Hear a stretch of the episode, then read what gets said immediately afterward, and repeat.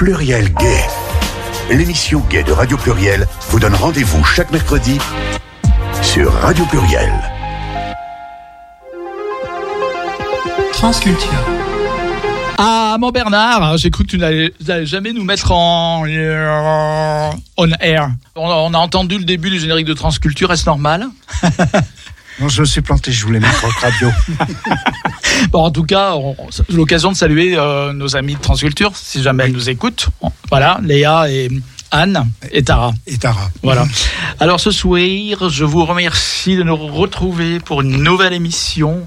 Je remercie tous mes admirateurs et admiratrices qui sont très nombreux à travers le monde. Non, je raconte n'importe quoi. Euh, je remercie tous les auditeurs et les auditrices qui sont là ce soir et qui vont nous écouter sur les podcasts et qui vont nous écouter sur Croc Radio à Vienne vendredi soir de 22h à minuit. Et j'ai le bonheur ineffable de retrouver autour de cette table euh, bah déjà Ben qui va co-animer l'émission avec moi. Bonsoir. Bonsoir, Gérald. Voilà. Ça, ça faisait longtemps. Ça faisait très longtemps, mais tu avais, tu étais très pris en fait, Oui. sans jeu de mots. Oui, bah, j'ai fini mon, euh, ma thèse. euh, mon manuscrit de thèse, donc euh, oui, après quatre ans et demi euh, de, de torture mentale et, et physique, hein, on peut dire. Oui, j'ai été plus que pris par la thèse et du coup maintenant là, je, je suis libre, libre. Libre comme l'air. Oui, et je, je cherche un emploi, donc si vous cherchez un animateur radio euh, rémunéré, je suis, je suis preneur. Ah oui, vraiment? Tu cherches du travail dans la, à la radio? Pourquoi pas, bien sûr. Ouais. Hmm. Tu pourrais animer les émissions scientifiques?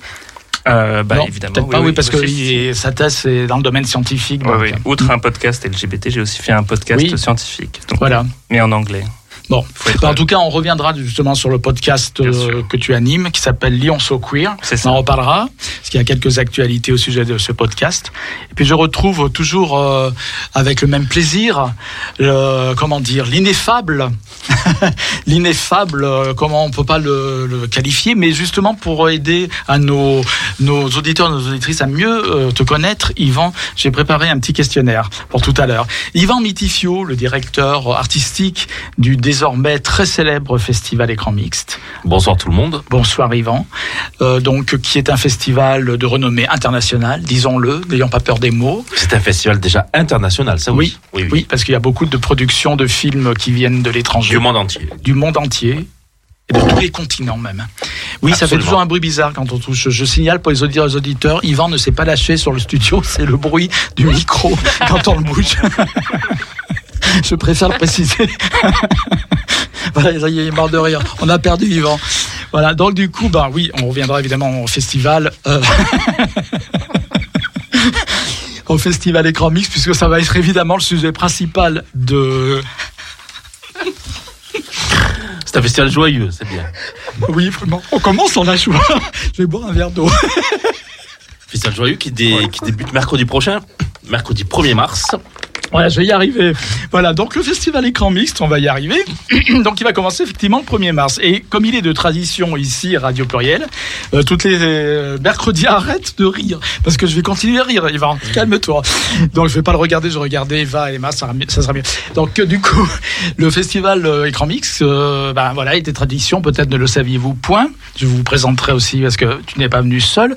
Eva et Emma, tout, chaque mercredi avant le début du festival, nous avons donc une émission toujours de lancement un petit peu où on parle un petit peu de ce qu'il va y avoir. Bon alors souvent c'est hum, Yvan qui tient le crachoir parce que bon il a tout en tête. Moi en général je mets la petite pièce de 10 centimes et on a droit à à une partie donc du, du, de l'esprit du festival. Hein. Tu amènes aussi un petit peu l'esprit du festival parce que c'est un esprit qui est renouvelé chaque année, je dirais, parce qu'il y a des plusieurs fils rouges, des fils conducteurs. Et on rappellera aussi que le festival écran mixte, c'est moi, c'est une chose qui me plaît beaucoup, mais je ne dois pas être le seul d'ailleurs.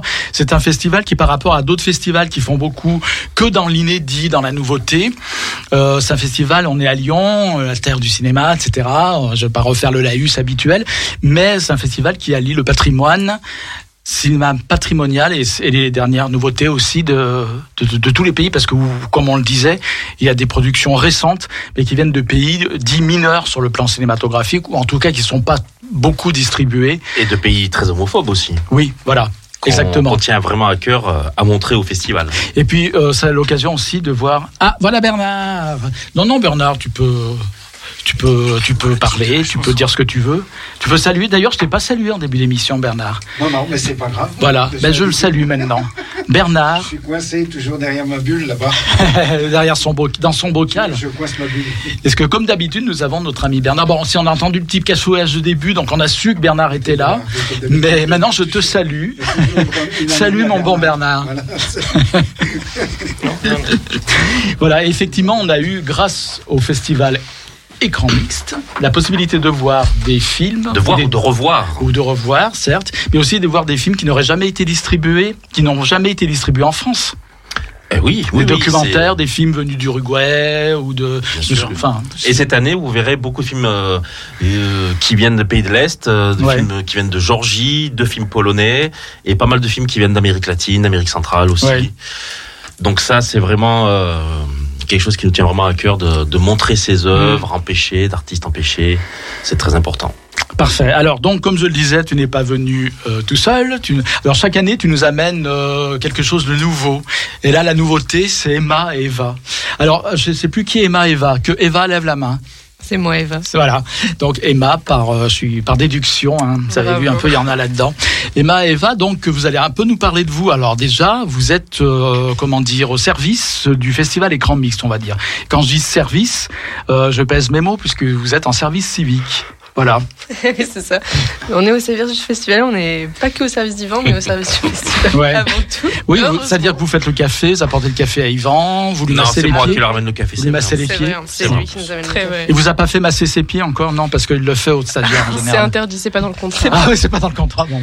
Ah, voilà. donc Emma et Eva, donc vous êtes un service civique. Alors, il faut rappeler que le festival écran mixte, qui est richissime, n'est-ce pas, a un salarié, donc c'est toi. Oui, depuis peu, depuis, depuis un an et demi à peine. Voilà. Mais vous avez aussi donc des stagiaires et des services civiques. Alors, comment ça se passe, tiens, pour ceux qui ne connaîtraient pas les services civiques? Comment comment ça fonctionne un service physique? Euh, un service là. Déjà, c'est très physique, physique. hein. Peut-être aussi. Par Bah, exemple, quel est votre background, comme on dit en bon français? Vous avez, vous avez fini vos études euh, et vous faites une année blanche, une année de césure et vous vous faites un service civique. C'est bien pour vous, pour votre CV, pour votre avenir, etc. Enfin, je sais pas. Comment vous pas les l'envisagez mêmes, euh, les mêmes backgrounds avec Eva. Mhm. Alors, je t'en prie, Eva. euh, C'est moi qui commence. Oui, tu commences.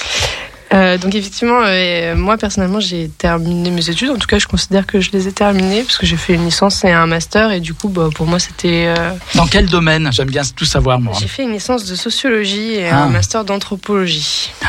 Voilà, Mazette. Bien. Intéressant, l'anthropologie. très intéressant. Mm. Et, euh, et du coup, je, plutôt que de directement euh, partir à la recherche d'un travail euh, de façon classique, enfin c'est assez ça peut très vite être pesant, alors que le service civique c'est très accessible parce que en fait aujourd'hui il y a vraiment, enfin, je fais un peu l'apologie du service civique, mais il y a vraiment beaucoup de d'offres et euh, dans la culture, bah, par exemple si on veut avoir une porte d'entrée dans le milieu de la culture, bah, c'est assez pratique. Et là du coup, euh, en l'occurrence il y avait cette offre euh, au festival écran mixte et donc je suis vraiment très très contente d'en faire partie. Et par rapport à vos études, je vais te tutoyer, hein, à, par rapport à tes études de base, finalement, écran mix, est-ce que tu retrouves des choses que tu pourrais appliquer au festival écran mix dans tes études, anthropologie, sociologie? Bah, en fait, euh, dans les études de- des sciences sociales, euh, c'est assez facile de toujours trouver un lien parce que ça englobe tellement de choses que, à partir du moment où on est au contact avec les gens, euh, tout ce qui est social et juste la compréhension des gens, euh, ça, c'est en lien. Donc, euh, voilà. D'accord. Bon, et l'anthropologie, je peux parler de l'anthropologie, mais. mais, par rapport au festival, je veux dire. on, bah, a, disons que le, par exemple le fait que le festival euh, ait un peu justement ce côté international et qui donc euh, bah il y a plein de, en fait ça brasse plein de, enfin dans les films on sent la culture des, des pays euh, qui sont concernés et du coup bah ouais l'ouverture d'esprit que l'anthropologie euh, apporte euh, ça aide aussi à mieux saisir euh, ce qu'on voit au travers des films en tout cas voilà oui. Puis c'est vrai que certains documentaires sont. Enfin, il y a eu des documentaires à écran mixte sur des cultures au Mexique, par exemple, de travestis, de femmes transgenres, etc. Ça peut être aussi qui sont des qui remontent à des à des, des siècles, des siècles de tradition. Peut aussi un peu être euh, oui peut avoir un intérêt anthropologique finalement. Maintenant, on va passer à Emma. Alors, Emma, dites-nous tout. Qui suis-je? Euh, Donc, moi, pour le coup, je suis en, en année de césure. Mhm. Je viens de, je viens de Grenoble. par ailleurs, où j'ai fait donc une licence, euh, enfin j'ai fait deux licences en une. Euh, j'ai commencé en, en littérature et après j'ai fait une passerelle pour, euh, pour ma dernière année de licence euh, pour être en infocom euh, option journalisme. Oui. Parce que voilà, à l'origine je m'étais orientée vers le journalisme. Mhm. Euh, j'ai d'ailleurs fait un, un stage à Tribune de Lyon, Oui. euh, ici à Lyon. C'est comme ça que j'ai découvert la ville d'ailleurs.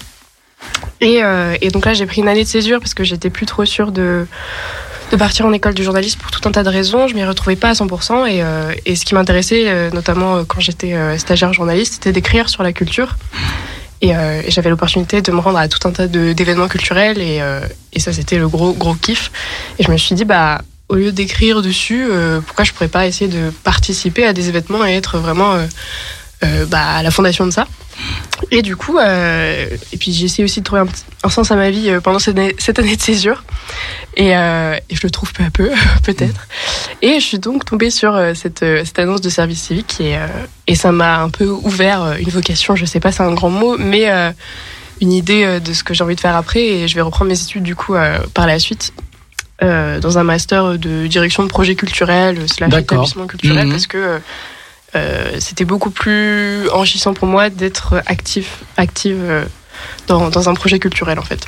Donc vous êtes euh, en- dans, dans votre bain, vous baignez dans votre dans votre eau à- crois, au ouais. festival écran mixte. Voilà. Et quand je parle d'eau, je me trompe pas trop finalement parce que si on en juste pour la couverture du, du programme épais, de l'épais programme d'écran mixte, on y voit des sirènes. Voilà, des Oui, sirènes. Alors pourquoi des sirènes d'ailleurs? Bah parce que c'est l'intrusion de la beauté de la fantaisie dans Ah. un monde gris, déshumanisé et industriel, Ah, comme vous pouvez voir dans, d'accord. sur cette affiche que vous pouvez voir actuellement de partout dans la métropole. Oui, c'est vrai. Ça donne une touche estivale avec cette plage et. Et puis c'est réinventer le monde, et puis soyons fabuleux, même euh, parmi, euh, parmi les gens tristes et gris, euh, soyons nous-mêmes, soyons extravagants, mettons des paillettes et, et amusons-nous. Et c'est un thème qui est surtout le festival aussi, j'ai l'impression, parce que sur la fiche de, de la soirée dont on va parler aussi, il y a des poissons. Et dans le trailer aussi, euh, euh, c'est à la mer que ça se passe. Alors effectivement, le, le, le, le visuel de la, de la soirée officielle qui s'appelle Soirée Kaboom a repris, euh, a repris justement cette idée de, de, de queue de sirène. Donc euh, cette soirée qui se déroulera au Transbo le, le vendredi 3 mars. C'est la première fois d'ailleurs qu'on travaille avec le Transborder. Oui. Et puis, vous savez, chaque année, en fait, nous, on aime les artistes. Donc, chaque année, on donne des cartes blanches aux artistes. On donne des cartes blanches aux artistes pour les, euh, les, les visuels, les, affiches, et aussi carte blanche pour les bandes annonces. On leur donne pas d'indication, simplement que ça doit être quand même pour tout public, parce que ces bandes annonces, elles passent dans les cinémas euh, en dehors du festival. Donc, tous les publics sont euh, possiblement peuvent voir la bande annonce. C'est la seule, euh, c'est c'est le seul cahier des charges. Et il s'est avéré que euh, Marie Lausier, qui a réalisé la photo, et Monica Treut, sans se, sans, se, sans se concerter et sans nous concerter, ont toutes les deux choisi comme, euh, comme sujet justement le- l'évasion, la mer, le- le- l'expression du corps, euh, euh, la joie et euh, vous avez vu la bande-annonce? Mhm. Tournée aux États-Unis euh, euh, euh, cet hiver. Donc, ce sont des, mais des femmes qui vont s'éclater dans l'eau, quoi, tout simplement, et qui nous invitent finalement à les rejoindre dans l'eau pour, pour faire du surf et faire des roulades dans l'eau. Voilà. Monica Treut et euh, Marie Lausier que tu cites, tu viens de citer, qui sont des, des, des, des, fans inconditionnels du festival Écran Mix. Du oui, coup. qui font partie maintenant de la famille d'écran mix. Ouais. Alors, ce sont de, vraiment de, de grandes. De grandes, de grandes personnalités du cinéma. Monica Treut, euh, elle a commencé dans les années 80. C'est une très grande figure, une des plus grandes figures du cinéma queer mondial. C'est vraiment un, un honneur. C'est la troisième fois qu'elle qu'elle vient au festival. Et Marie Lausier, euh, qui est un cinéaste, qui est une cinéaste très très singulière, très poétique. C'est un oiseau, Marie Lausier, Mhm. absolument merveilleuse. Qui a eu des prix internationaux. Oui, elle a eu Teddy Bear à Berlin en 2012 pour The Ballad of Genesis and Lady J. Euh, son film euh, Cassandros de Exotico, qui, qui était un documentaire sur un catcheur complètement folle, mais aussi un véritable combattant, un véritable guerrier, euh, plein de cicatrices, mais de cicatrices de la vie aussi, qui se battait, qui luttait. C'était c'était un film tout à fait remarquable, qui était à Cannes d'ailleurs, dans la section acide. Et, euh, et euh, aussi Marie Lausier aussi plasticienne. Elle a été exposée au MoMA de New York quand même. Et, et elle revient cette année. D'ailleurs, elle fera partie du jury cette année. Oui, alors bah, on reviendra évidemment sur euh, les prix, puisque désormais le festival écran mixte et ses nouveaux distribuent des prix. Voilà. Oui, depuis l'année dernière, on a lancé une compétition, mm. une compétition internationale de huit films. Euh, il nous tenait vraiment à cœur que ce prix soit doté, c'est-à-dire qu'en fait, on voulait avoir, avoir vraiment une action sur le cinéma contemporain et sur l'implantation et l'existence de films plutôt empêchés, plutôt des petits films sur le territoire, euh, sur le territoire national. Donc, euh, on est allé voir Mastercard, qui, euh, qui maintenant est un sponsor très, très important du festival. Et donc, euh, c'est Mastercard en fait qui dote le prix de 10 000 euros 5 000 euros pour l'artiste ou les artistes et 5 000 euros d'aide à la distribution du film pour justement donner un coup de pouce euh, au, euh, au, futur euh, distributeur ou au petit distributeur qui va distribuer le film. Donc euh, on, on, a fait une sélection de huit films. Il y a une, un jury qui a été constitué, qui sera présidé par Panos Ashkoutras, mm. grand cinéaste grec, euh, dont le dernier film Dodo est sorti cette année, euh, cet été, absolument génial. Et qui est déjà venu au festival, évidemment. Bien sûr. Qui a été invité d'honneur. Il a été invité d'honneur en 2015 pour sa première rétrospective en France. son film Xenia qui présente à Cannes en 2014 est un véritable film culte aujourd'hui. D'ailleurs, on en parle d'ailleurs de manière très amusante dans le dernier hétéroclite. Justement, toute une page est consacrée au film Xenia. Donc, sera président du jury. Il y aura Marie Lozier aussi dans le jury. Et euh, il y aura aussi le rédacteur en chef de Des Inrecuptibles, Jean-Marc Lalanne, ainsi que deux comédiens, Manuel Blanc, très célèbre donc euh, qui, euh, qui a obtenu le César en 91, vous le savez, pour J'embrasse pas oui. de, de, Téchiné. film mmh. euh, extraordinaire. Et puis Farida Rawaj, qui est comédienne, metteuse en scène, chanteuse, qui une carrière absolument incroyable et qui fera partie aussi de, ce jury. Donc ce jury va décerner le Grand Prix Écran Mix Mastercard, mais aussi le prix du jury. Et puis il y aura aussi un prix du public. Le public du festival est amené à voter. Et ce prix aussi sera doté grâce à la Maïf, qui, qui dote le prix de 1000 euros pour le prix qui aura le prix euh, du, du public. Donc ça fait déjà deux prix, c'est ça? Le Grand Prix Écran Mix Mastercard qui est doté, le prix du jury, le prix d'interprétation aussi. Ouais. Et puis le, le, le prix. Euh... Alors comment ça se passe le prix d'interprétation? Pareil, il y a un jury dédié. Ah, c'est le même jury. C'est le, même jury. C'est le grand jury qui, qui, va dédier tous ces prix-là. D'accord. Sauf le prix du public, évidemment. Public, ouais. Qui est. Euh, Alors le public là est amené à voter. Ah oui, à la sortie de chaque séance, il y a un bulletin. Ah oui. Mmh. Les spectateurs, spectatrices se mettent leur petit bulletin avec leurs notes dans, dans une coupe à champagne. À la euh, sortie de chaque séance. Dans un seau à champagne. Ouais. Oui, à la sortie de chaque séance de la compétition. Ouais, donc on met une note sur euh, deux, sur quatre. Sur quatre. Il y a j'aime un peu, beaucoup, fabulous. Euh, à la folie. À la folie, voilà. ouais. Et puis alors il y a cette compétition, il y a aussi une section panorama, c'est-à-dire euh, beaucoup d'avant-premières, un panorama de toute la production, enfin de ce qu'on a choisi nous de la production mondiale, des films polonais, des, des, des, films anglais, des choses tout à fait passionnantes une section documentaire aussi, avec, en réseau et en partenariat avec le réseau des bibliothèques municipales de Lyon et le Point G, le centre de ressources sur le genre de la bibliothèque municipale de Lyon. Et cette année, on a euh, huit projections en tout dans huit bibliothèques. Année, on a quatre nouvelles bibliothèques euh, qui se joignent euh, à nous. Et on est très heureux que ce partenariat avec les bibliothèques s'étende et se, se consolide. C'est quelque chose de très important. Le partenariat avec le Goethe Institut est toujours renouvelé, avec trois, trois grandes projections cette année, plus euh, le, le, le, vernissage d'une exposition euh, dédiée, enfin consacrée à la, euh, aux personnes migrantes LGBTQI+. Oui, alors c'est vrai que le partenariat avec l'Institut Goethe, il est historique aussi avec le Festival Écran Mix. Oui, c'était dès la deuxième édition, ouais. et ça fait partie des grands moments du festival. Les spectateurs, ils adorent, euh, ils adorent aller au Goethe. Oui. C'est un super lieu, c'est un loft, euh, vraiment euh, ambiance berlinoise. C'est c'est super sympa, convivial. L'équipe est extraordinairement sympa. Et grâce à cette, ce partenariat, on a pu voir des, des, des films improbables comme euh, Scène de chasse en Bavière, par exemple, qui est un film culte que j'avais jamais vu à, sur grand écran, par exemple. C'est terrible, aussi une chasse à l'homme, justement. Ouais. Mmh.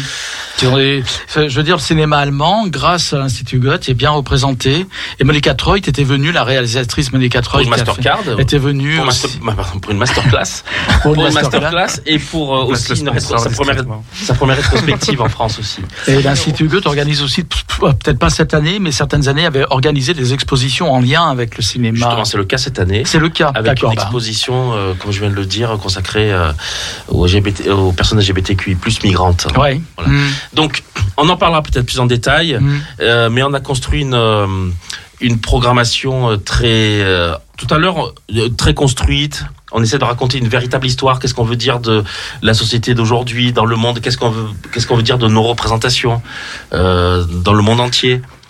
Faire un festival, c'est comme faire un film en fait. Chaque édition est différente, avec le même esprit, mais elle raconte quelque chose de, de différent Mm. aussi. Donc c'est une vraie narration c'est une sélection aussi, on ne passe pas tout. C'est une vraie ligne éditoriale. Qu'est-ce qu'on a envie de dire euh, du monde dans lequel euh, on vit euh, actuellement?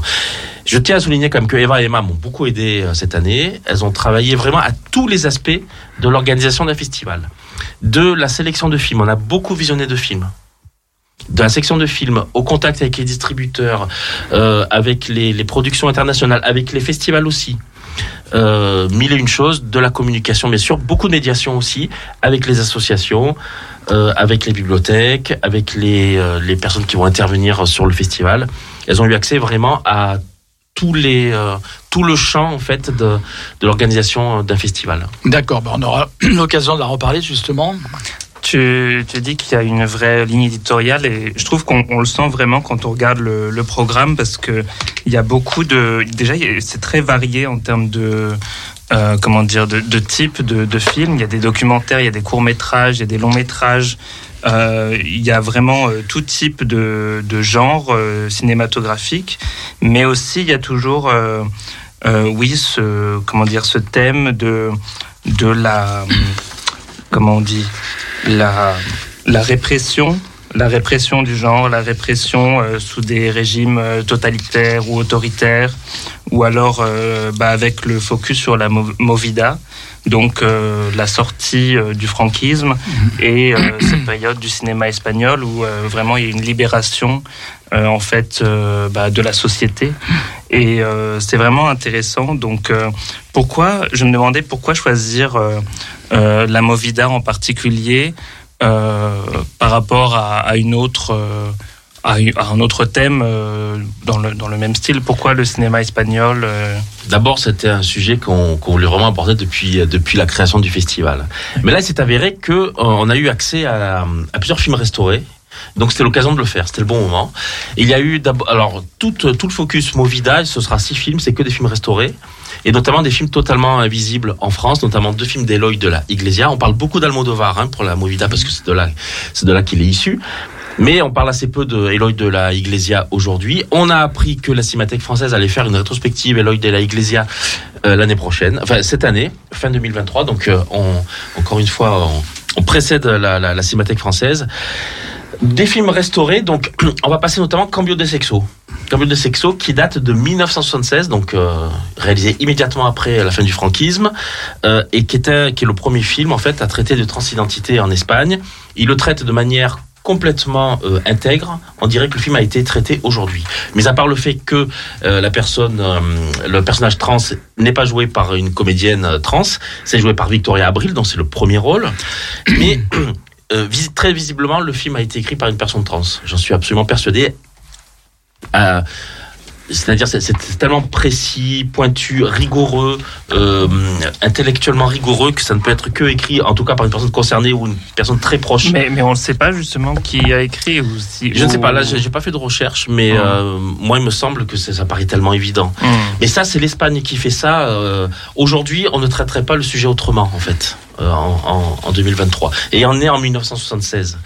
Il va y avoir aussi donc deux films complètement euh, inédits de, de, d'Eloy de la Iglesia. Il va y avoir Los Placeres Ocultos, Les plaisirs interdits. Ça va t'intéresser comme, comme titre, euh, Gérald. El Diputado, un film extrêmement politique. Et puis il va y avoir évidemment deux, euh, deux films, euh, deux films d'Almodovar. Et d'ailleurs, on, on va organiser une soirée Almodovar, Almodovar et la Movida, euh, au sein de, dans le cadre des Midnight Movies de, de, qu'organise le, tous les mois le Lumière Terreau. Donc il y aura deux films d'Almodovar avec un super billet à 12 euros. Vous pouvez faire les, pour vous faire les, euh, les deux films au total pour euh, toute la soirée pour 12 euros. Ce qu'il faut savoir, c'est que tous les films sont accompagnés euh, de présentation d'un intervenant euh, spécialiste du cinéma espagnol, Emmanuel Vagueres, qui viendra de Paris. Et puis, pour préparer justement l'entrée en matière de ce focus, il y aura une conférence dédiée à la Movida qui se déroulera jeudi prochain, jeudi euh, 2 mars, à l'Instituto Cervantes, nouveau partenaire, nouvelle institution partenaire euh, du festival. Ça allait de soi pour euh, une série, euh, enfin un festival écran mix avec un fil conducteur sur la Movida. L'Instituto Cervantes. Ah oui, oui, il Mm. était, il Comme l'Institut Goethe, bon, depuis des il années. était absolument évident qu'en Ouais, abordant la, Mm. la, la, la Movida, on, on, allait faire, on, on allait travailler de concert avec, euh, avec l'Instituto Cervantes, Mm. bien sûr. Alors, on organise non seulement une conférence, mais aussi une exposition de photos. D'ailleurs, c'est demain, euh, jeudi 18h30, l'inauguration de cette exposition d'affiches originales qui viennent d'une collection privée de Madrid, des collectionneurs. Euh, ce sera demain au, à la galerie Labajour, 33 rue Lénaud, 69001. Vous êtes invités à nous rencontrer. C'est le vernissage donc demain. hein. Demain de l'exposition dédiée à la Movida, la Movida et le cinéma. D'accord, très bien. Alors justement, comme on parle de Movida, on va peut-être faire notre première coupure musicale et j'avais prévu d'amener évidemment. euh, c'est marrant parce que le mois dernier, j'avais fait une déclinaison de trois chansons, les mêmes, mais en dans trois versions différentes. Hein, tu te rappelles, Bernard, il a, il a qui a il opine du chef. Donc euh, j'avais parlé de une année d'amour, d'a- une année d'amour euh, qui a été créée par Nino Ferrer. Bien sûr. Voilà, qui a été ensuite repris euh, quelques temps après par Mina, la chanteuse italienne en sûr, italien. Un anno di amore, oui.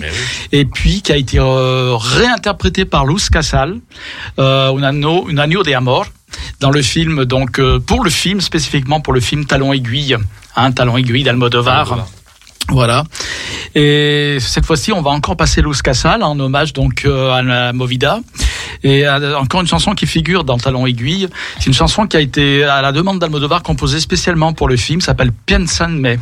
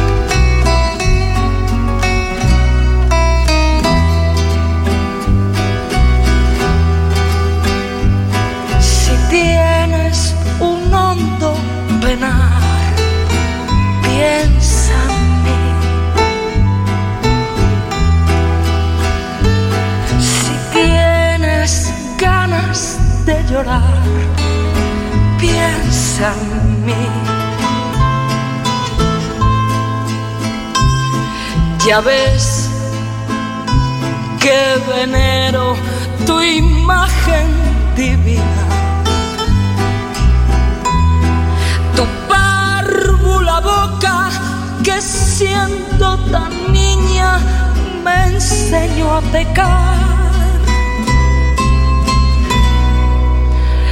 Piensa en mí.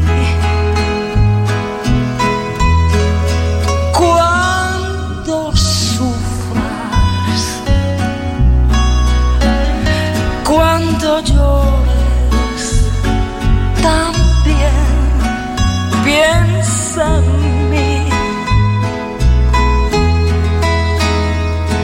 Cuando quieras quitarme la vida,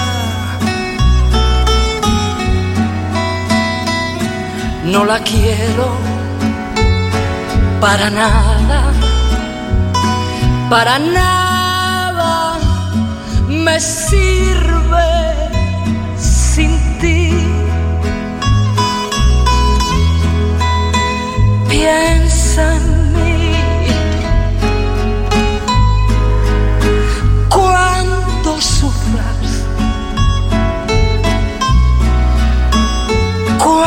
llores, también piensa en mí.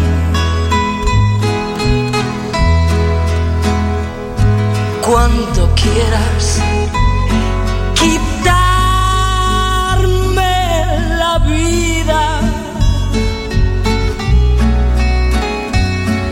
no la quiero para nada, para nada sirve sin ti.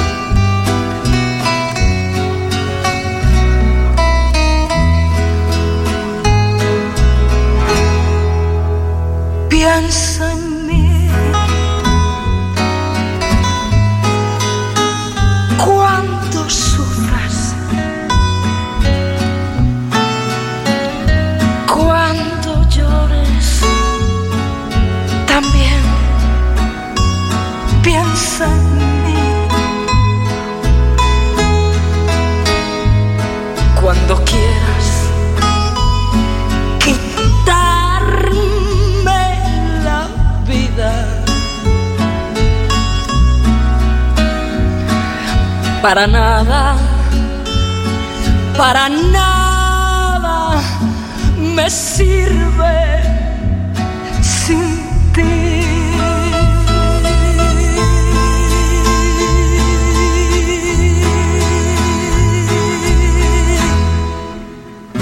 Pluriel, pluriel, pluriel, pluriel, pluriel.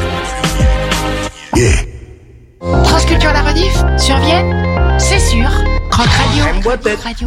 89.5. Alors d'accord, c'est la rediffusion de Transculture, mais aussi de Pluriel Gay, n'est-ce pas? Cette émission 2 euh, qu'on entend là, que vous entendez, vous auditeurs et auditrices, et peut-être sur les podcasts, c'est Oui, mais il y a toutes les émissions dedans. Voilà, il y a, voilà, tout est rediffusé sur Croc Radio 89.5, je crois, c'est ça, à Vienne, dans l'Isère. Donc, euh, ça a un peu agrandi notre euh, audience sur le Nord Isère. C'est pas mal, hein, Bourgoin, Vienne, etc. Peut-être le péage de Roussillon, voilà. Alors, donc, ce qui est intéressant, alors, cette chanson pour revenir à Piensa en Me, que j'adore, évidemment, c'est évidemment la scène avec Miguel Bosé. Hein, tu, vois, tu vois laquelle je veux dire, dans. Talon Aiguille, hein, où il est travesti. Tu, tu connais, tu vois cette scène peut-être, euh, Ben? Bah, j'ai- J'aimerais bien, mais je j'ai pas vu ce film. Ah, il faut le voir. Il faut le voir à Almodovar. C'est, on en reparlera un petit peu d'ailleurs, mais c'est faut voir le cinéma d'Almodovar. Et quand on est PD, il faut voir Almodovar. Bah, J'en ai vu plusieurs, mais ah bon, ça pas va. Pas ta- talon aiguille. Non. Un des meilleurs, pourtant. C'est un des plus beaux. Un des plus beaux, ouais. magnifique. Euh, alors non, la Pianza de Mai, en fait, je me trompe. Pianza de Mai est interprétée par Marisa Paredes. Paredes, c'est le, le c'est Un año de amor qui est inter- interprété en, en, en lip sync, donc en playback, par Miguel Bosé en travesti. Oui. Ouais. Euh, là, Marisa Paredes, elle interprète la chanson et à un moment donné, il y a une larme qui tombe de son œil. Je sais pas si tu te souviens, Bien sûr. et qu'on voit s'étaler sur le sur le sur le sol, quoi, noir de la scène. C'est extraordinaire. C'est très drama. Ah, complètement. On adore. On adore ça. On adore ça. Et du coup, euh, alors, la, alors ce, ce qui- je pensais que tout à l'heure, quand tu me parlais, quand tu parlais de la Movida, du fait que c'était un mouvement qui était un petit peu issu de la fin du franquisme, etc., de la période de transition démocratique en Espagne. Et je pensais aussi donc euh, donc l'Institut Cervantes qui participe évidemment à ça. Et je pensais aussi à l'Institut Goethe en même temps. Je me disais qu'il y a des parallèles qui sont à faire parce que le Goethe Institut, l'intérêt du Goethe Institut aussi, c'est de présenter, comme je le disais, euh, des films allemands, des films anciens et nous faire rappeler que le cinéma allemand a été avant-guerre, avant, euh, jusqu'aux années 30, un, très, un des plus grands cinémas européens et Et la première représentation homosexuelle à l'écran, c'est un film allemand. C'est un film de 1919 qui s'appelle Différent des autres. Voilà. Qu'on a passé d'ailleurs au Goethe Institut. Voilà, alors sûr. voilà, voilà, voilà des cas extraordinaires de grâce à écran mixte. 1919. Ensuite, on a passé aussi euh, euh, euh, Jeune fille en uniforme de Leontine Sagan, 1931, le plus gros succès Ouais. mondi- mon- Pas, pas la mondial. version avec Romy Schneider, Non, hein, ça, ça, c'est qui 58. était un peu édulcorée. euh, édulcorée. Mais la version de 31 euh, est le plus grand succès mondial mondial du cinéma en 1931. Ça, on l'a, oublié. Et Didier Roth-Bettoni, qui avait présenté la séance, nous l'a rappelé. Donc, euh, et on a passé aussi la première version de Victor Victoria, Victor und Victoria, 1933, extraordinaire aussi. Et euh, donc on fait tout un travail aussi de, de, de mémoire euh, euh, de cinématographique avec le Goethe, mais il y a tellement de choses. Je veux dire, c'est extraordinaire. Les représentations lesbiennes dans Ouais. le cinéma allemand, c'est c'est hallucinant. Il y avait un côté très queer dans le cinéma allemand des années 20-30 de la de l'époque de la République de Weimar, avant l'arrivée d'Hitler au pouvoir. Hein. Eh oui, bien Ouais, sûr. ouais. ouais. Et, euh, et Berlin était aussi un paradis pour les lesbiennes, il faut pas l'oublier. Ouais, Il y a beaucoup de cabarets, Oui, beaucoup, oui. beaucoup de bars, beaucoup Mm. de beaucoup de lieux interlopes. tout à fait. euh, D'ailleurs, fait euh, fascinant. Patrick Cardon, dans les éditions Gay Kitsch Camp, a publié un guide du, Berlin lesbien des années 20. Ouais. Alors, ne cherchez pas à retrouver hein, les établissements maintenant. C'est devenu des plus. supermarchés, des Carrefour Market. Parce que ce que je trouve vraiment intéressant dans le festival aussi, c'est qu'on nous donne accès à des films qui sont euh, très rares, qui sont pas ou peu passés euh, en salle quand à leur sortie, euh, parce qu'ils n'ont pas été importés d'autres d'autres pays, ou alors euh, ben parce qu'ils sont très difficiles à retrouver en fait même sur internet ou euh, voilà à l'époque du streaming c'est bien d'avoir euh, un festival comme ça qui montre des films qui sont bah, difficiles d'accès pour le grand public en fait Bah, il faut dire que l'équipe, elle est, elle est essentiellement constituée de, cinéphiles. Nous, ce qu'on veut, c'est montrer, montrer des œuvres, montrer des, re- montrer, mettre en valeur des artistes, des artistes queer ou même pas très connus, et très important. hein. C'est un peu le cas de cette année de, de Terence Davis. On a bien faire des grands écarts aussi, parce que le regard queer, ça peut être, ça, ça, ça va des, des, des, des crevettes pailletées à, à, à Monica Treut. Mm. C'est un champ très très large le queer. C'est ça qui est extraordinaire. Ça va de, c'est- extraordinaire. C'est pour, ça qu'on on- d'ailleurs on, va on va en reparler et donc pour revenir à mon propos initial concernant donc l'institut Cervantes et l'institut le Goethe Institut, euh, les deux cinémas espagnols et allemands ont en commun d'avoir euh, les deux pays ont été soumis à une euh, une dictature pendant une grande partie du XXe siècle. Donc évidemment le nazisme en Allemagne qui a été pour le cinéma allemand une catastrophe. On avait soit le choix les réalisateurs de partir souvent aux États-Unis, c'est ce qui se passait, ou alors faire du cinéma de propagande, ou alors ne rien faire du tout. En Espagne, ça a été le même cas sous Franco. Il faut savoir que lorsque, euh, par rapport au cinéma italien, par exemple, de l'après-guerre, le cinéma italien était très foisonnant. Et le cinéma espagnol, beaucoup moins, parce qu'il était sous cloche complètement. Et en Espagne, on n'avait pas beaucoup de solutions. Soit on faisait du cinéma de propagande, des documentaires en général, euh, de propagande qui devaient plaire à la censure, parce que tout était passé sous l'œil de la censure en Espagne, sous Franco, hein, comme sous euh, Hitler à l'époque du nazisme. Soit on faisait donc, il fallait passer sous les fourches codines de la propagande, soit on avait droit à, il fallait euh, s'auto-censurer. Euh, carrément. Euh, donc c'est dans le cadre un peu aussi de- du film de propagande. On s'auto-censure, on fait des choses qui ne vont pas déplaire. Alors il y a eu une série à l'époque du film qui s'appelait Joselito. C'était un petit espagnol. Tu vois, tu vois ce que je veux dire, tout le monde sûr. connaît.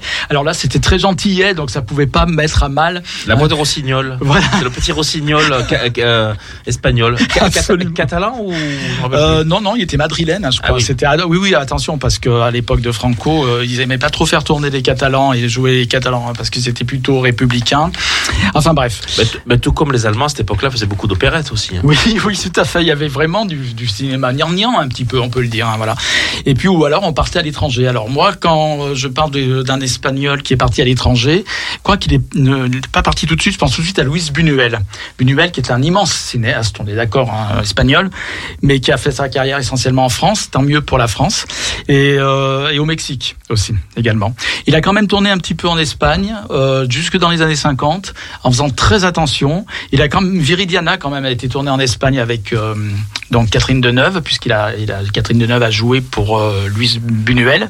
Catherine Deneuve, elle a joué avec les plus grands cinéastes du monde, en fait, en réalité. Mais il en a fait plusieurs avec Quand, Catherine quand Deneuve. on, il en a fait plusieurs. Quand on y pense, hein, pour faire un petit aparté sur Catherine Deneuve, on la voit maintenant, la poser comme un tas au, au, au- Pas du tout, pas du tout. D'a- D'abord, Catherine Deneuve a toujours choisi ses cinéastes Ouais. et elle a toujours eu euh, à cœur de jouer en France.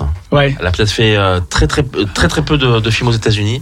C'est une actrice française qui a toujours jou- euh, qui a, qui a toujours et notamment beaucoup joué avec des jeunes cinéastes, des cinéastes qui faisaient leur premier film ou deuxième film. Ouais, au euh, Portugal notamment, mais en Italie, elle a joué avec des grands plus, les plus grands cinéastes italiens, et puis elle a joué avec Luis Buñuel. Elle a, elle a- elle a joué avec le tout le gratin du cinéma européen pratiquement, Bien sûr, puis les plus euh, grands cinéastes. Jacques, Jacques Denis. Mais Comme je dis, quand on la voit maintenant avec son petit sac, son tailleur Chanel qui va, qui est prêt à exploser dans les dans les euh, défilés de la Fashion Week, en fait, c'est une, euh, c'est quelqu'un qui a connu tout le monde du cinéma euh, européen du XXe siècle. Ah, mais c'est une lumière pour Mm. moi, Mm.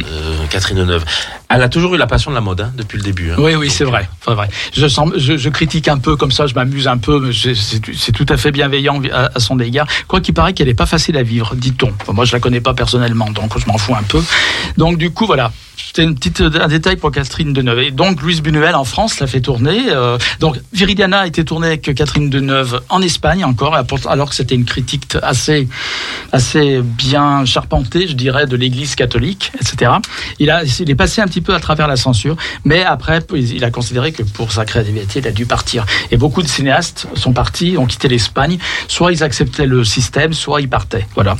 Et euh, ce qui s'est passé aussi, c'est qu'à la fin des années 70, quand même, enfin des années 60, le Caudillo, c'est le surnom donc de de, Franco, euh, malade, etc. Son régime, c'est un petit peu, euh, je dis pas démocratisé, ce serait exagéré, assoupli, on va dire. Et c'est à ce moment-là qu'a commencé à, à venir apparaître certains film euh, qui était un petit peu plus critique, un petit peu plus acéré hein, sur. euh, et moi, je, voulais parler absolument euh, de de Saura, de Carlos Saura, qui vient de, de mourir il y a pas longtemps, 91 ans, parce que Carlos Saura, mais ça c'est personnel, il a fait une cinquantaine de films, hein, Carlos Saura. Il y a un film de 75, il a tourné juste la dernière année de vie de Franco, juste avant la transition démocratique, et il a fait Cria Cria Cuervos, qui, à mon goût, On à mon pu- sens, On aurait pu passer- on aurait pu plus- passer la chanson. hein. on aurait pu la passer, la chanson de Janet, Porque te vas, peut-être qu'on l'a d'ailleurs. Mais à mon avis, c'est le plus, moi, pour moi, je le pense comme ça, le plus beau film du monde. Ah, Mais carrément. Bah, c'est un film le- le- ter- terrible, Mm. absolument terrible. Sur justement, ça, ça- ça ne parle que de dictature, quoi. C'est Oui. abominable ce film. Mais c'est un film terrible. qui parle à travers l'enfance, une enfance brisée. En- il parle du deuil et il parle de la dictature franquiste, mais d'une façon très subtile. Et puis les enfants qui jouent dans le film, dont l'actri- l'actrice principale, je crois, c'est Anna Sorrent, son nom. euh, elle est extraordinaire, quoi. Il faut le voir ce film. Moi, ce film, je peux le voir dix fois, dix fois, c'est la même émotion, ça me prend le trip, quoi. Pour moi, c'est un des plus beaux films du monde. Mais c'est oui, ça, personnel. ça en est, hein, ça, ça en est un. Et Carlos Saura, je voulais en parler parce qu'il vient de mourir en plus, il vient de décéder. Mais il n'est pas, il a pas fait que ce film. Moi, je connais pas toute la cinématographie de Carlos Saura. Il a beaucoup tourné avec Géraldine Chaplin aussi, qui joue d'ailleurs dans Craig Oui. Puisque c'était sa compagne. Et il a fait une cinquantaine de films. Voilà, dans le dernier, en 2022, il a continué jusqu'au bout à, à tourner.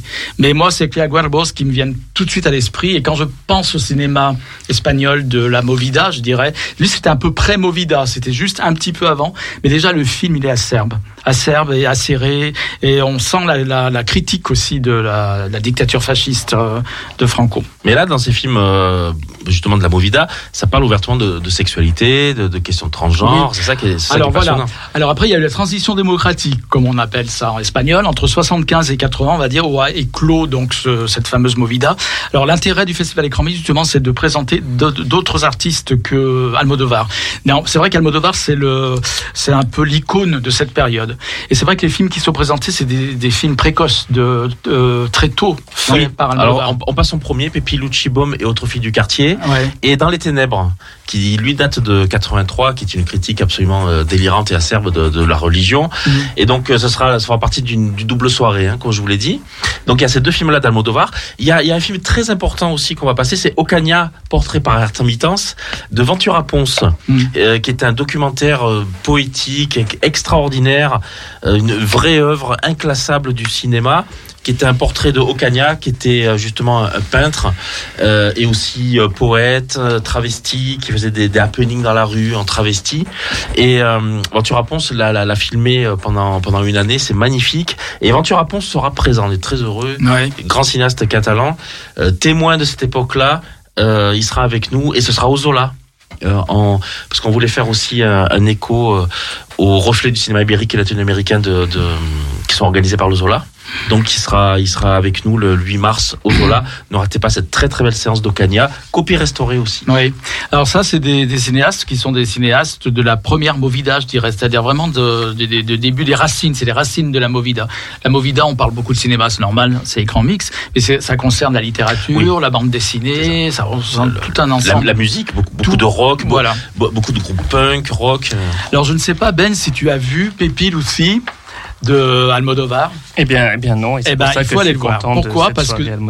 Eh ben, il faut aller le voir parce que dans ce film, il y a toute l'essence même de ce que va devenir Almodovar. Là, il est en gestation, Almodovar. Mmh. hein. Il est en train d'éclore. Bah, c'est son premier film, c'est ça C'est un de ses tout premiers. C'est- oui. je crois que c'est le, c'est le tout premier en fait. Pépi Lucy Baum et Haute Fille de quartier, donc 1980. Et il y a toute l'essence de ce que va être Almodovar. Alors après, son cinéma, son cinéma va être beaucoup plus affiné, beaucoup plus travaillé.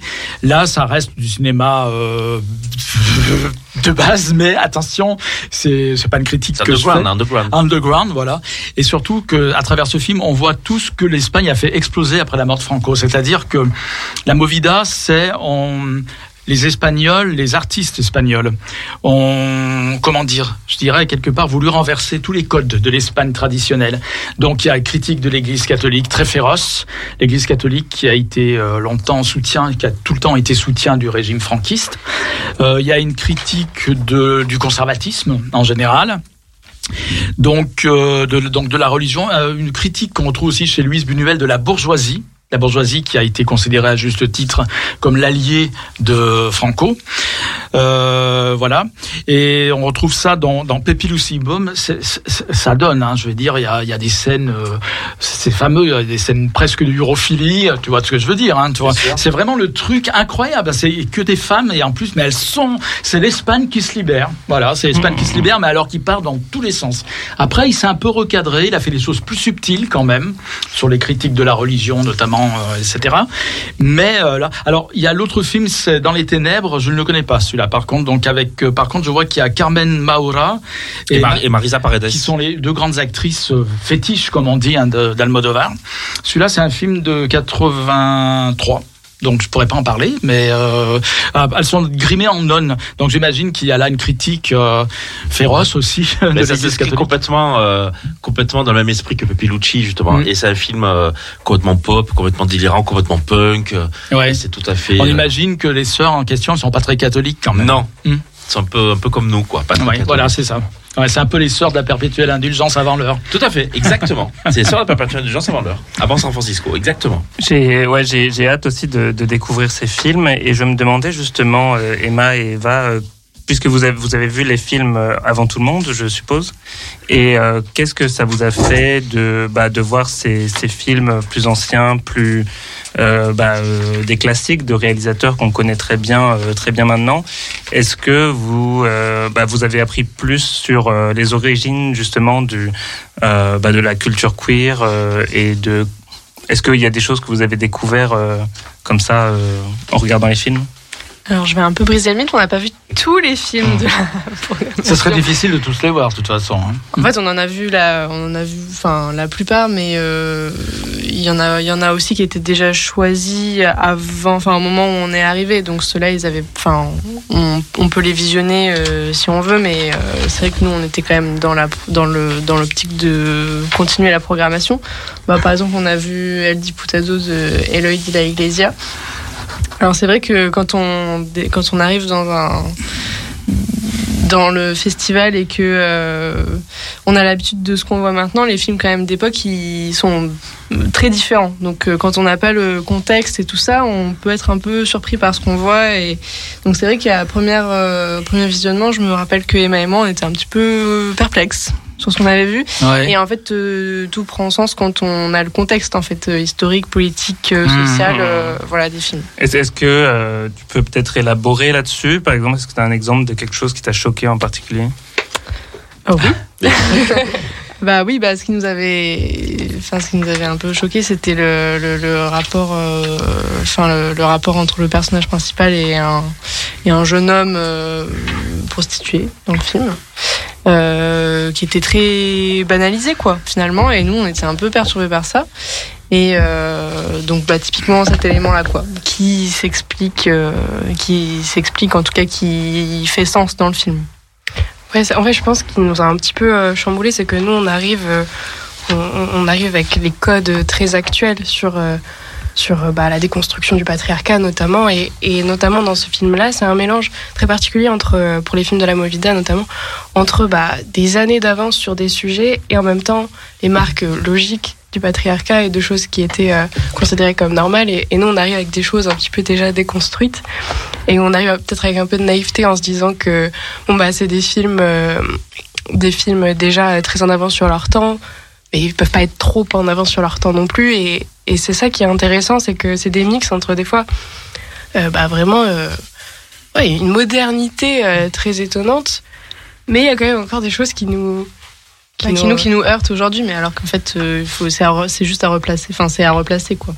Mhm. et, et je suppose que vous essayez aussi de, de faire le parallèle entre euh, ce qui se passe euh, donc euh, dans ces régimes autoritaires ou euh, juste après ces euh, voilà dans ce contexte de régime autoritaire et euh, enfin, dans, en Europe dans les années 70, 80 et même avant, mais aussi les films en compétition.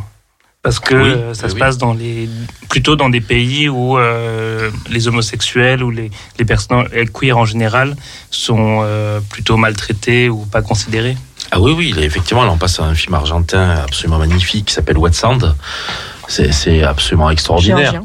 Georgia, qu'est-ce que j'ai dit? Argentin. Non, tout. Oui, en Argentine, ça va. le endroit. Je suis nul en géo. hein, moi. Ah, euh, euh, Georgien, la réalisatrice sera là. On passe aussi du cinéma argentin, euh, mexicain aussi. Et euh, à chaque fois, ce sont toujours un film aussi euh, colombien. À chaque fois, J'ai remarqué que l'Amérique du Sud, le monde hispanophone, Eh finalement, est très bien représenté euh, toujours au festival. parce que en fait, ce sont eux qui se bougent. Moi, j'ai l'impression en matière de cinéma. Vous vous rappelez, on avait fait un focus sur, sur le cinéma brésilien. Absolument. On avait nommé euh, Novo Queer Cinema. Mhm. C'était euh, parce qu'il se passait quelque chose au Brésil au moment de, de l'élection de Bolsonaro. Il y a eu un mouvement justement de résistance euh, des, artistes justement qui ont, qui ont pris leur caméra et qui sont allés sur le front pour pour dénoncer et puis, et puis surtout pour s'affirmer soi quoi avec des, avec des très très beaux portraits de personnes qui s'émancipaient justement. C'était euh, absolument extraordinaire et passionnant à regarder. Euh, et là, c'est encore le cas aujourd'hui. hein, donc, euh, euh, avec avec des films, films argentins, mexicains, brésiliens, encore marocains. C'est-à-dire, on passe deux films marocains. Euh, Les damnés ne, ne pleurent ne pleure pas, qui sera en compétition. Et puis le très beau, le bleu du caftan, qui lui était à Cannes, donc du coup, il n'est pas dans notre compétition puisqu'il était à Cannes. Oui. Nous, nous, on va sélectionner plutôt des films qui vont naître à Lyon, qui vont exister à Lyon. Donc quand un film a, a été sélectionné dans un grand festival, on, on le prend pas en Oui. on le met en Mhm. panorama. Et donc, euh, on se rend compte aujourd'hui que euh, euh, la, la- la tendance actu- actuelle, c'est plutôt de parler de, de patriarcat, en fait. De, de, de, de- de parler du problème à la source, plutôt que de parler pu- purement de, de romances gays ou de romances lesbiennes ou de films, des, euh, comment on dit, des... euh, Coming of age. des coming, des coming of age. voilà. Euh, la, la, vous verrez justement que, que, que tous les, beaucoup de films à l'image du très beau Joyland qui a eu la Queer Palm cette année à Cannes sont des films qui vont parler justement de manière plus générale du patriarcat, de l'oppression, de, des femmes, des, personnes, euh, des personnes queer, etc. Et c'est du cinéma. Alors, une question euh, me vient à l'esprit. Euh, les films, donc, il y a de nombreux films étrangers, sont-ils en version originale, sous-titrés Comment ça se passe Toujours. Toujours. Tous les films sont montrés dans, leur, dans les langues où ils ont été tournés. Bien évidemment. On va pas Et sous-titré dans cette langue-là, donc pas en français. Non. Va faire fuir les gens. Pour cer- pour certaines- Alors, pour certaines langues, le Film polonais, sous-titré en ouzbek. Voilà. il y aura un peu de mal pour certaines langues, c'est sûr. Non, Mais- surtout, c'est très. Alors justement, le grand enjeu de le, le grand enjeu de justement des festivals, justement, c'est de d'avoir accès à ces sous-titres. Mm. C'est vraiment le, le- le gros obstacle euh, qu'on a à chaque fois. Euh, Il y a beaucoup de films qui passent pour, la- pour la première fois en France. On a plusieurs premières françaises. Et des films qui n'avaient jamais été sous-titrés. Donc, euh, on a travaillé en partenariat avec euh, le master euh, euh, Traduction. traduction de Lyon 2, qui nous ont traduit deux films, notamment le dernier film de Terence Davis, à qui nous dédions une rétrospective. Euh, on a Maxime qui fait partie de notre équipe qui a traduit euh, aussi deux films, notamment Los Placeres Ocultos d'Eloy de la Iglesia, qui fait partie du Focus Movida, et aussi un film de Terence Davis. Et puis Emma et Eva ont euh, sous-titré euh, deux films contemporains. Ah, Euh, pareil, nous en, ça nous intéresse. Alors, on a, on a réalisé et les sous-titres et la traduction. Bon, il n'y a pas beaucoup de. C'est dans un film qui s'appelle Three-Headed Beast avec une scène de dialogue, donc la traduction a été. Mais elle est longue. mais Elle est plus longue que ce qu'on croit. Ouais, mais prenez-vous, c'est toujours long en fait. Ouais. Donc on a réalisé le calage des sous-titres euh, et cette traduction-là. Et après pour euh, The Long Day Closes de Terence Davis, qui depuis nous est très très cher euh, à nos yeux, on a réalisé euh, pas la traduction, fort heureusement, mais euh, au, Mais début, le- oui, mais au début oui, puis on a pu trouver une traduction et on s'est rendu compte qu'on n'était pas traductrice, loin de là.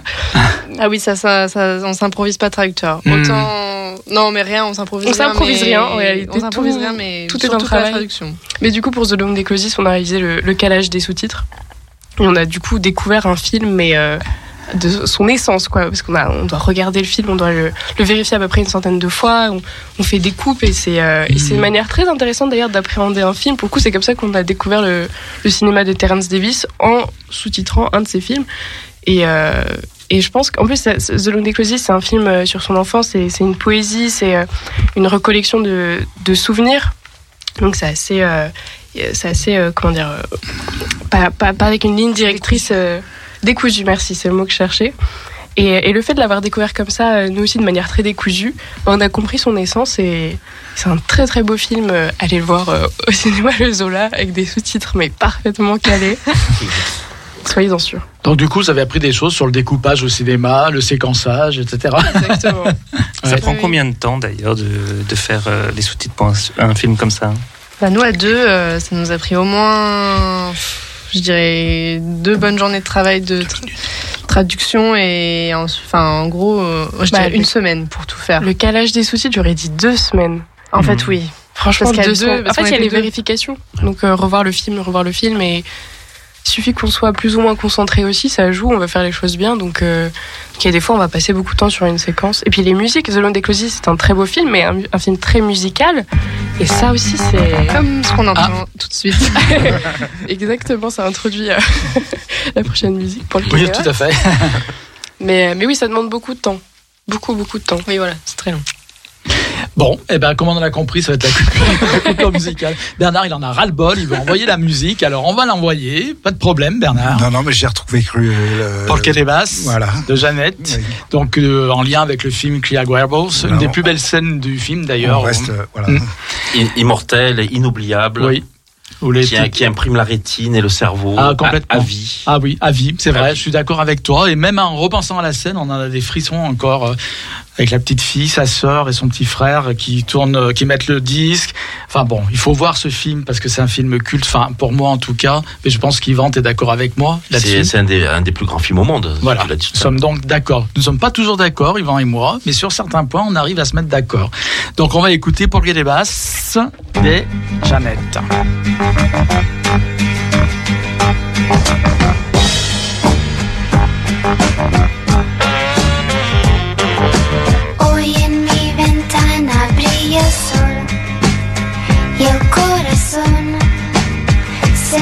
Pone triste contemplando la ciudad.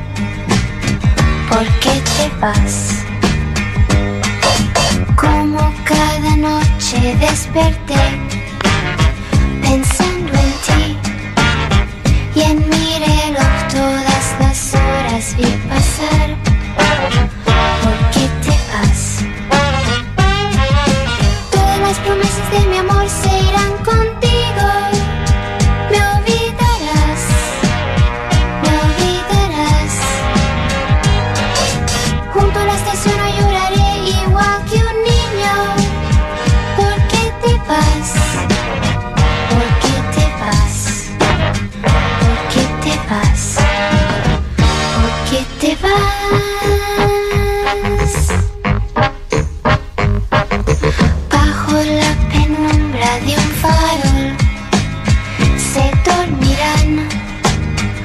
todas las cosas que quedaron por decir.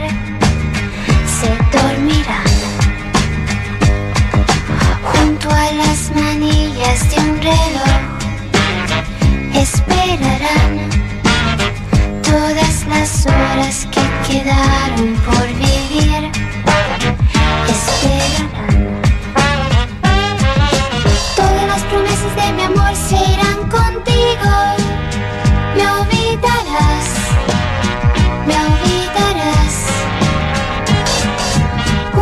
私の揺られは急に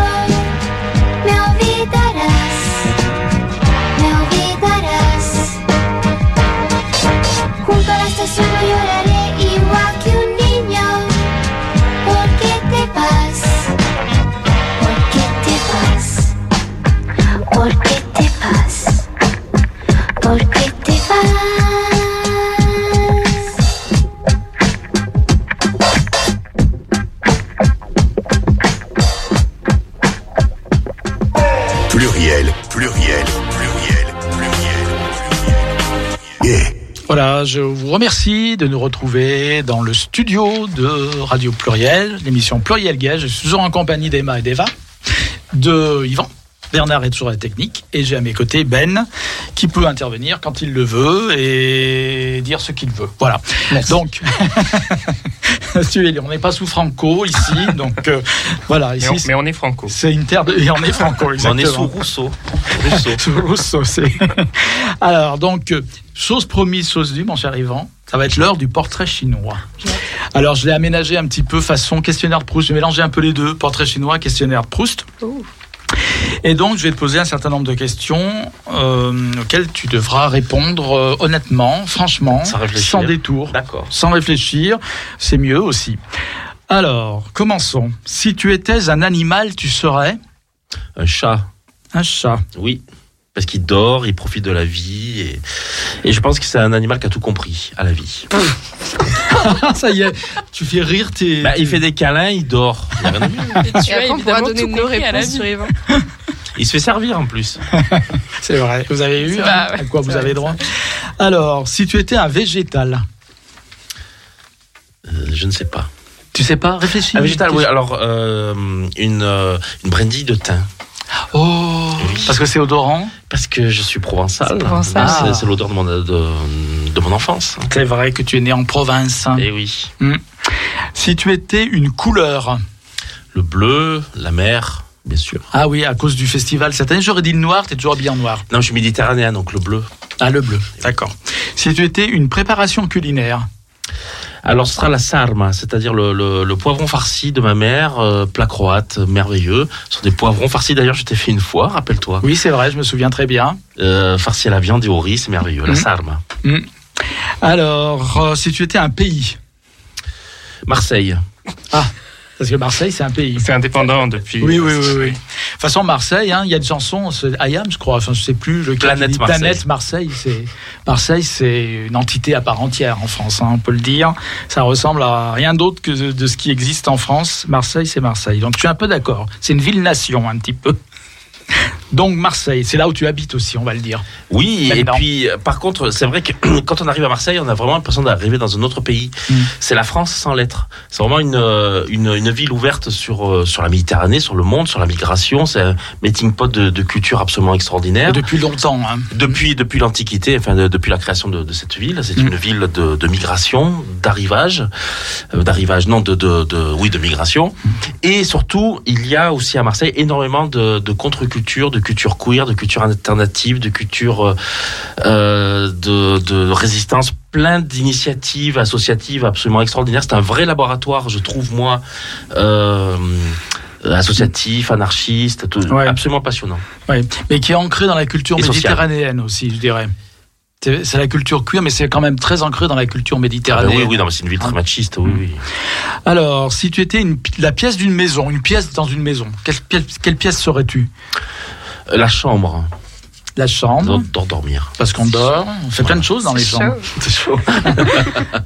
C'est un endroit où on aime bien aller souvent, le soir, on va se coucher. Enfin, moi j'aime bien aller me coucher, Ouais, hein, c'est le j'adore ça. refuge. Ah oui, complètement. Mm, Et d'ailleurs, on peut faire plein de choses dans une chambre. Moi, je lis beaucoup avant de m'endormir.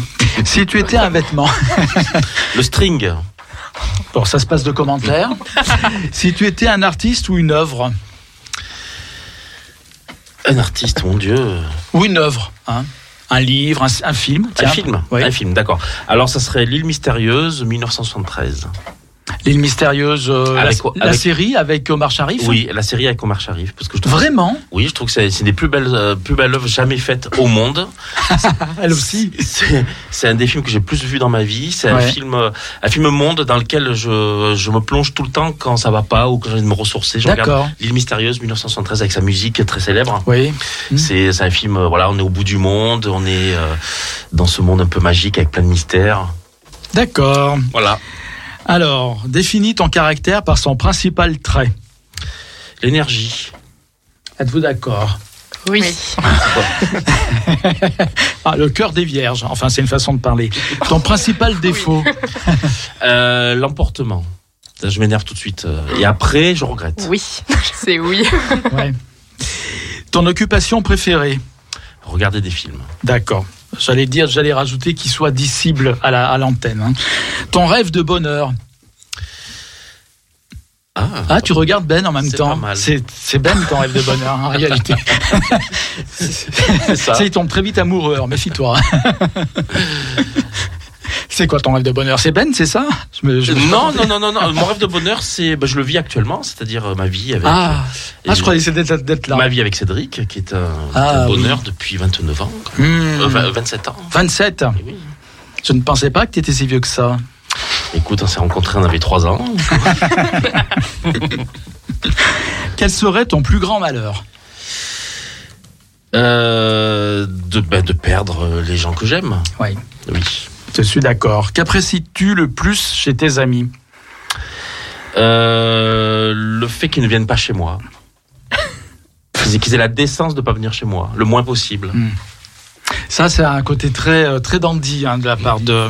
Et vous savez que vous êtes jamais donc euh, évidemment, faut pas vous présenter chez Yvan comme ça à l'impromptu, c'est pas pas conseillé. Et puis quand vous êtes chez lui, il faut revêtir un scaphandre, hein, parce que voilà, il faut être. Une Charlotte. et- Ah tout, voilà, la totale. ouais. On aurait dû faire ça sous forme de jeu où Emma et Eva devinent Ah la oui, réponse c'est vrai. avant que Yvan donne. C'est vrai, son- on aurait pu, mais c'est trop tard. Oui. Ce que tu pardonnes le plus chez les autres, Rien. tu pardonnes rien. Rien. D'accord. Est-ce que tu pardonnes le moins? Quel- Le, le moins, Oui, la trahison. d'accord. Quelle est ta part d'ego sur une échelle de 1 à 10 Je me demande si ça suffit. euh, 10. 10, oui, parce que j'allais dire, faut, tu, il fait- faut- il faudrait une échelle ouverte là dans ce cas-là pour Yvan. Si, si tu devais changer quelque chose chez toi, ce serait? Euh, rien. Voilà. Quel épitaphe souhaiterais-tu voir figurer sur ta pierre tombale? Un grand homme. Voilà. Ah, bravo. Un Ah, bravo. Un bien Très bravo. Bien, bravo. Bien On va sympathique. sur- Bravo, Carré. Un bon Avec- pébron. Avec le bruit des cigales en fond. ok, très bien. Bah voilà, c'était le portrait chinois de d'Ivan. Donc, euh, effectivement, le festival, c'est pas que la Movida, il y a toujours beaucoup de choses, hein, c'est très dense. Tu es d'accord avec moi, Ben? Tu as feuilleté le catalogue? Oui, oui, oui. J'ai trouvé que c'était c'était bien. J'ai trouvé que ce qu'il y avait de de plus difficile avec cette euh, cette programmation, c'est de choisir parce qu'il y a beaucoup de, de films qui sont en même temps et euh, et c'est un crève-cœur parfois. Ouais, ça c'est vrai. C'est vrai que c'est parfois un dilemme, effectivement. Alors, qu'est-ce que vous préférez Qu'on ne programme pas du tout les films ou qu'on en programme deux en même temps?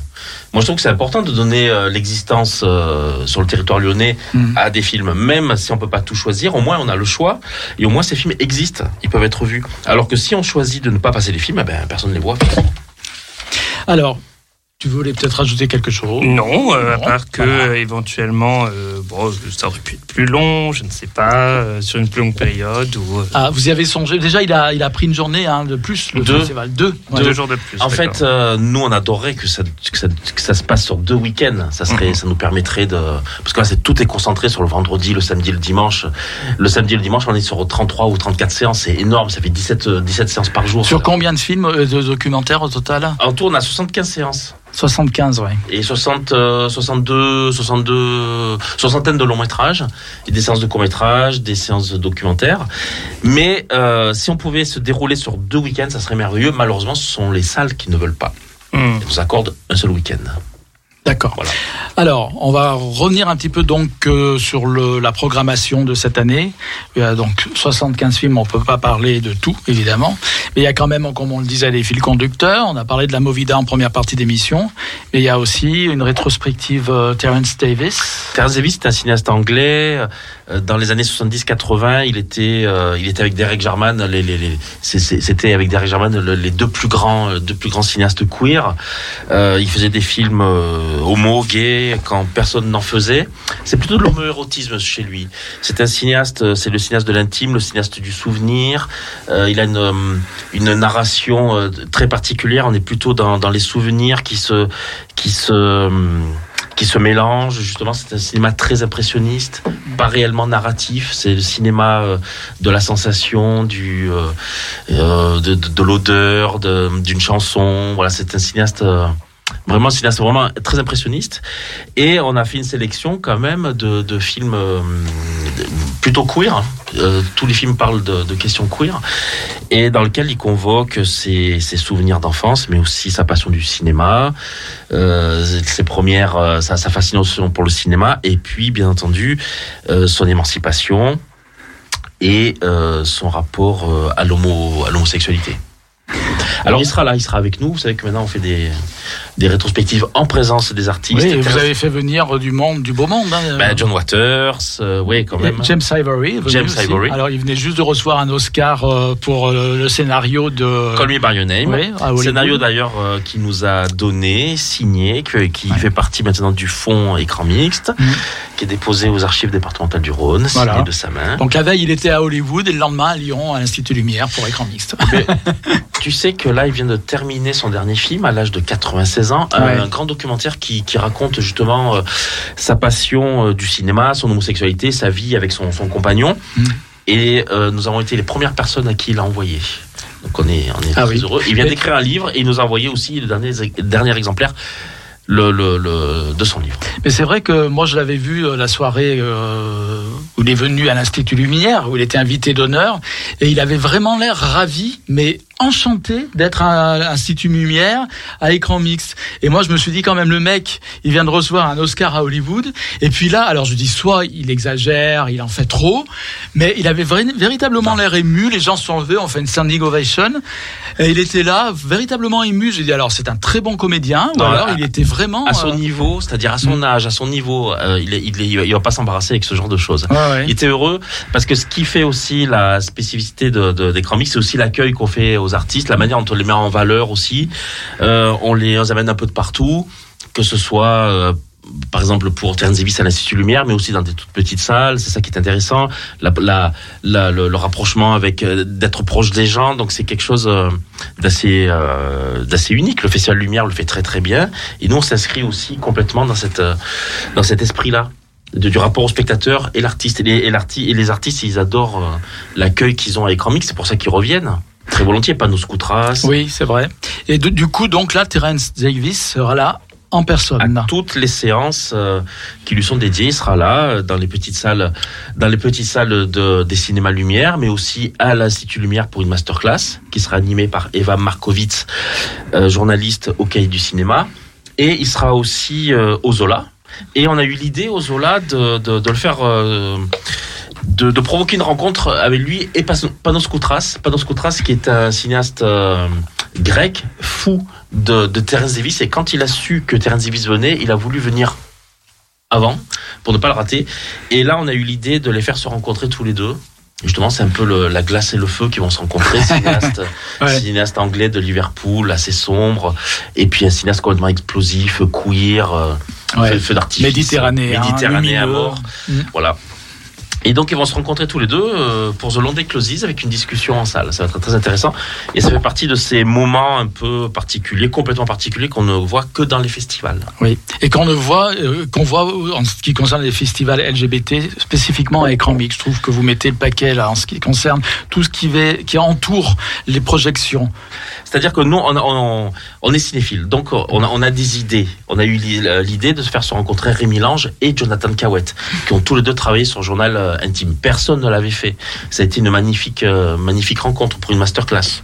On a les idées, euh, cette idée-là de faire se rencontrer Panos Koutras et Terence Davis. Voilà, c'est ça qui est intéressant. Tout les sépare.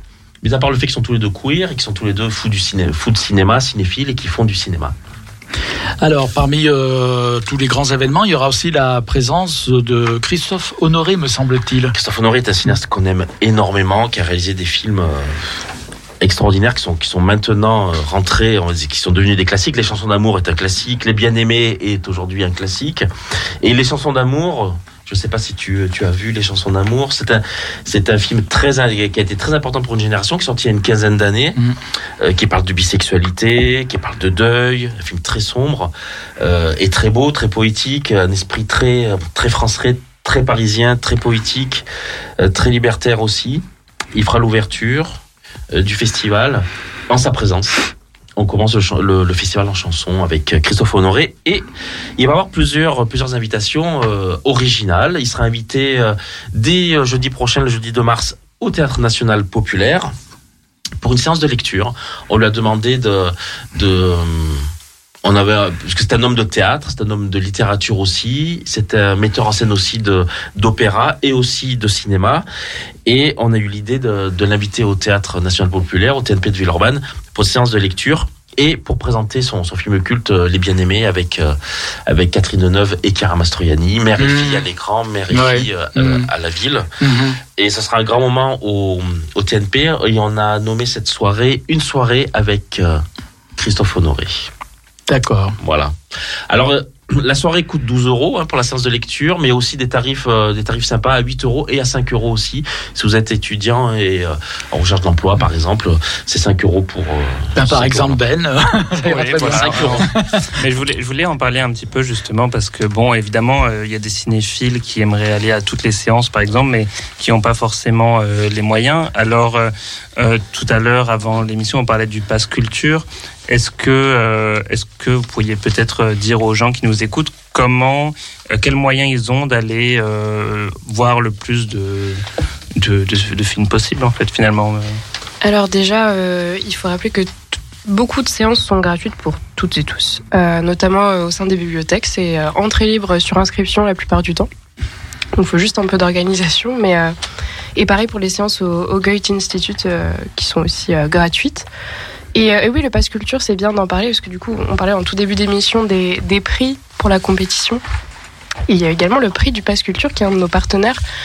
Euh, donc pour les huit films en compétition, on aura un autre jury euh, donc de cinq jeunes sélectionnés euh, par le Pass Culture selon leur motivation et euh, qui accorderont à la fin du festival leur prix à eux. Et, euh, et aussi euh, sur le site du Pass Culture, euh, pour les détenteurs et détentrices de ce pass, vous pourrez avoir une sélection de films à, bah, à prix réduit avec le Pass Culture. Donc ça c'est très chouette et c'est vrai que la jeunesse est quand même très présente dans, dans, dans le festival et, et dans la compétition aussi. Dans, il y a beaucoup de protagonistes qui sont très jeunes et je trouve que dans les huit films il y a beaucoup de il y a un esprit de révolte, il y a un esprit assez puissant et, c'est intéressant qu'il y ait euh, deux jurys finalement euh, pour ces huit films euh, qui viennent de, backgrounds très différents et d'époques différentes et qui peuvent apporter leur regard là-dessus. Et, je pense que pour le coup, le, festival permet de, rapprocher toutes et tous. C'est avant tout un festival de cinéma. Qu'on soit queer ou pas, c'est pas, pas l'intérêt. Enfin, on s'en fout tant que vous avez envie de voir quelque chose de beau, quelque chose de, de poignant ou drôle ou tout ce que vous voulez. Et on espère euh, rameuter un peu euh, tout type de public. Et, euh, et pas rester euh, qu'entre nous, même si on y est bien parfois. Et C'est vrai que c'est bien ce qu'elle dit parce que c'est, euh, on parle beaucoup donc de, on met le, curseur sur le côté LGBT queer, mais c'est avant tout un festival de cinéphiles, il faut le dire.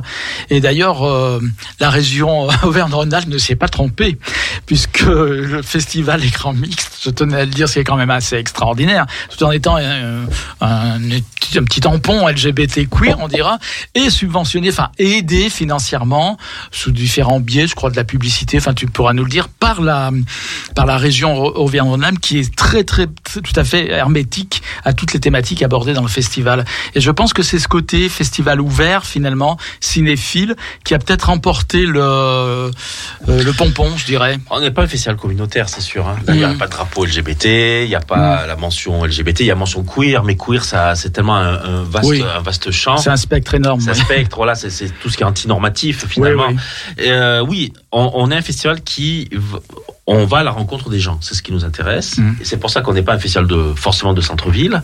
Euh, on va, on, on va dans plusieurs cinémas de la métropole. On va à Saint-Genis-Laval, on va à Villeurbanne, on va euh, à Bron, on va. Oui, j'allais dire une bêtise. On va pas à Saint-Genis-Laval. Oui, mais On tu m'as tendu la perche on va plus à justement. Ça tombe bien. Et euh, ouais, c'est- le- le- voilà, c'est- on va la rencontrer des gens. Il est hors de question de rester euh, dans soi. Quel est l'intérêt? Oui, Il n'y en a aucun. Oui, la culture c'est euh, l'ouverture en fait. hein. C'est pour tout le monde. Euh, Moi, je trouve que Festival Écran Mix, c'est un festival euh, élitiste, mais élitiste pour tout le monde. C'est-à-dire l'accès à la culture, l'accès à l'excellence, mais pour tout le monde. Et pour revenir sur ce que tu disais là, pour les astuces, ce qu'on peut faire aussi, c'est prendre des cartes d'abonnement au Comédia ou au Cinéma Lumière. Ça permet de bénéficier de, de tarifs à 6 euros. C'est non nominatif. On peut venir à plusieurs à la même séance, donc pour 6 euros avec la carte d'abonnement, ou bien avoir aller voir euh, plusieurs fois euh, plusieurs films euh, pour 6 euros. Donc on peut faire quand même euh, un festival sympa pour pas très cher. Si on mixe un peu l'essence au Goethe, l'essence en bibliothèque, les événements gratuits, dont la masterclass euh, Christophe Honoré au Théâtre des Célestins, qui aura lieu le euh, samedi 4 mars à 14h30, entrée gratuite, on peut quand même s'éclater dans le festival en se payant une ou deux séances via notamment des, des cartes d'abonnement aussi. Alors c'est vrai que pour, je reviens encore au, au, au pognon, mais je suis un peu terre à terre moi. Donc effectivement dans les partenaires publics, on voit bien Ville de Lyon, Métropole du Grand Lyon, euh, le ministère de la Culture, l'ILCRA, jusque là tout va bien. Et effectivement la région Auvergne-Rhône-Alpes, c'est vrai que c'est quand même, euh, euh, ça a surpris beaucoup de monde à l'époque que parce que à une époque, je, pense que tu es au courant, Ben Laurent Vauquier et son équipe a retiré toutes les subventions de toutes les associations LGBT et queer de la région Auvergne-Rhône-Alpes. Voilà, pour des raisons idéologiques que nous ne développerons pas ici, mais que tout le monde comprend bien, sauf écran mixte. Mais on n'est pas un festival idéologique, pas du tout. Mm. Euh, et puis, euh, on contribue aussi au rayonnement de, de la ville, de la région. Ouais. Euh, on fait travailler aussi les les les les, les- comment dirais-je On fait travailler un, un imprimeur. Notre imprimeur est en région. Voilà, on, on participe aussi à, à la vie, euh, comment dirais-je La vie euh, Local. locale, voilà, locale et régionale, et au rayonnement du, du festival, parce que c'est un festival maintenant qui a une portée nationale. Oui. Même Euh, international, puisque vous êtes invité à Turin, à Lisbonne, euh, dans d'autres festivals. Voilà, on a des Mm. cartes blanches effectivement dans mm, d'autres mm. festivals, mais mais surtout on a on est on, on est très en vue aussi à Paris notamment, donc euh, ce n'est pas qu'un festival lyonnais, c'est ça qui est intéressant, on a une, Oui. vraie- une vraie portée, je pense que ça aussi ça Oui. ça joue. Oui, oui, tout à fait. Et puis, euh, qu'est-ce que je voulais rajouter? Je voulais rajouter un truc, oui, par rapport justement à Lyon. C'est euh, quelqu'un me disait de ton équipe que le festival Écran Mix c'était le deuxième plus important festival de la métropole de Lyon après le, le Festival festival Lumière. Tu peux confirmer Ah oui oui, c'est le Mm. deuxième euh, c'est le deuxième festival de cinéma, de cinéma de la de la métropole, c'est certain. Mm. Qui, euh, qui invite James Ivory, euh, C'est vrai. John Davis, Waters. John Waters, qui va, qui se déploie dans toutes les métropoles, qui présente autant de séances sur autant de territoires et qui fait des, des, des, des, des, des rétrospectives, des masterclass. Des masterclass, on est les seuls. Oui. A- Est-ce- a- après, le, après Lumière, bien sûr. Est-ce que vous espérez un jour devenir le premier festival de la métropole ou est-ce que euh, c'est plutôt on, on reste euh, à taille Non. humaine? Peut-être le meilleur festival euh, LGBT du monde. Ça oui. Qualitatif plus que Ça oui. Mais- non, non, le Festival Lumière, est, est- est- est- il a tout. Il est, euh, il, a, il est qualitatif, quantitatif. Il a absolument tout. C'est un festival. C'est un bonheur de, c'est un bonheur de, de, de cinéphiles. Et ce qui est merveilleux, ce- c'est que ce sont des, des gens de passionnés de cinéma qui vont parler de films. On peut avoir, par exemple, un, comédien euh, euh, contemporain qui va parler justement d'un film du patrimoine. Et ça, c'est ce rapport vraiment à la cinéphilie, c'est vraiment merveilleux. Non, par contre, je pense qu'on est effectivement un festival de très très grande qualité qui s'inscrit dans euh, cette excellence-là, ça c'est sûr. Pour finir avec les sous, euh, Mastercard, la RATP, tout ça, Air France, vous avez, vous avez sombré dans le tout capitalisme maintenant. alors. Non, disons qu'on peut pas être un festival international sans travailler avec sa compagnie nationale euh, aérienne. Ça, ça, ça me paraît. euh, ben oui, c'est normal. Mastercard est très engagé sur les questions queer. Ouais. Euh, très et euh, comment dirais-je euh, RATP aussi finalement donc en fait on est très heureux que des grandes Oui, il y a la RATP qui. Alors la RATP, ça peut paraître bizarre. mais RATP Dev Pourquoi à Lyon? Voilà. Est-ce- Est-ce que Jean Castex supporte, euh, soutient les. Très probablement, les- je suppose. Et c'est aussi parce qu'il y a des appels d'offres euh, régulièrement pour le- l'exploitation du réseau euh, à Lyon. Et la RATP régulièrement, enfin la dernière fois on n'avait pas obtenu l'offre, mais se porte euh, candidate euh, aux appels d'offres euh, du réseau euh, du réseau lyonnais, la Citral. je ne sais pas mais en tout cas En tout cas, ils sont là. Ils sont là. hein.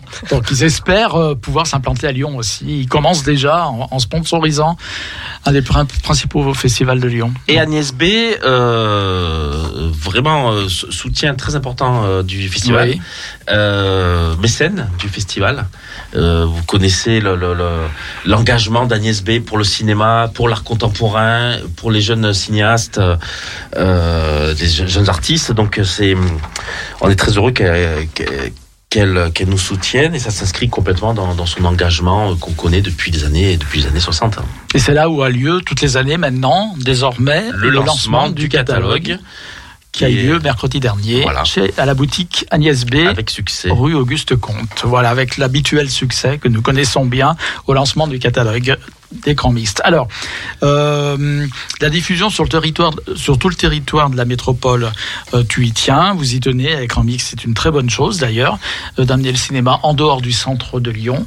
Euh, on a, si vous êtes, as cité plusieurs salles, et puis euh, ta langue a fourché puisqu'elle a cité Saint-Genis-Laval. Oui. Or, il se trouve que je ne sais pas si tu es au courant, Ben, mais euh, il y a eu un. Alors, comment appeler ça? Un quiproquo ou voilà. Alors, j'explique. En gros, toutes les années, vous avez une programmation à la mouche. Non, non, non. C'était la première fois. C'est la, la première fois. Donc, ce sont des personnes qui travaillent à la mouche qui nous ont euh, contactés de manière spontanée. Hmm. Disant, on aimerait beaucoup accueillir le festival à la mouche.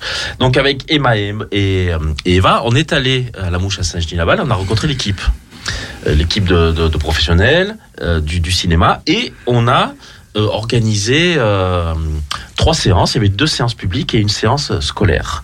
On a travaillé donc avec la médiatrice euh, du culturel du cinéma. On a été très très bien accueillis. On a réfléchi à une programmation de manière très réfléchie. Ils, ont eu accès à toute notre programmation et ils ont pioché dans notre programmation des choses qui les intéressaient, qui correspondaient à leur public. Parce qu'on programme film par rapport à un public, par rapport à un territoire. Et donc ils ont choisi le dernier film de, de Terence Davis, euh, un, biopic d'un poète, euh, poète anglais dans les années 40. Euh, ça correspondait à leur public. En plus, c'était la première projection française du film. Et puis aussi un documentaire féministe qui s'appelle, rappelez-moi, We are coming. We Are Coming, chronique Chronique d'une révolution féministe. féministe. Et puis une séance scolaire du documentaire Coming Out. Tout était organisé jusqu'au jour où euh, la médiatrice culturelle nous appelle en disant que la ville de Saint-Genis-Laval s'opposait à ce partenariat. Donc, elle s'oppose parce que la mairie, euh, la maire de. Elle a dit non, elle a dit non, il n'y aura, pas de séance. D'après elle, elle a dit qu'il y a eu un quiproquo. Que, enfin, moi, je me fais un peu l'avocat moi, je parle juste des faits. Les faits, c'est ça. D'accord. Euh, on a eu cet appel, il n'y aura pas de séance, la mairie Saint-Genis-Laval. Mais je veux dire, dans les faits aussi, la maire de Saint-Genis-Laval a dit non, on n'était pas au courant en fait, et on pouvait pas continuer à programmer quelque chose pour lequel euh, nous n'avions pas été, nous, à la mairie, mis au courant. C'est un cinéma municipal, effectivement. Ouais. Mais euh, nous, on a été contactés par les organisateurs, du, enfin, par, les, par la direction du, du cinéma, par les programmateurs, par les organisateurs. Donc après se pose la question de l'indépendance des lieux culturels dans les, dans les municipalités. Ça, c'est autre chose. Mais en tout cas, nous... euh, Donc tout était prévu et il y aurait eu une intervention de la mairie. ah oui, il y a eu une intervention de la mairie. Il y a eu une intervention Ça, de la des- mairie. ça, c'est du factuel. Oui, D'accord. tout Et Et, c'est dommage parce que justement, nous, ce qu'on aurait aimé, c'est que justement la maire de Saint-Genis-Laval nous dise bon, écoutez, il y a un couac cette année, ok, je vous tends la main pour l'année prochaine. On fera mieux l'année prochaine. Il n'y a pas de souci. C'est un premier contact. Voilà. Sauf que là, ça n'a pas eu lieu. Il n'y a pas eu de- d'excuses ni de.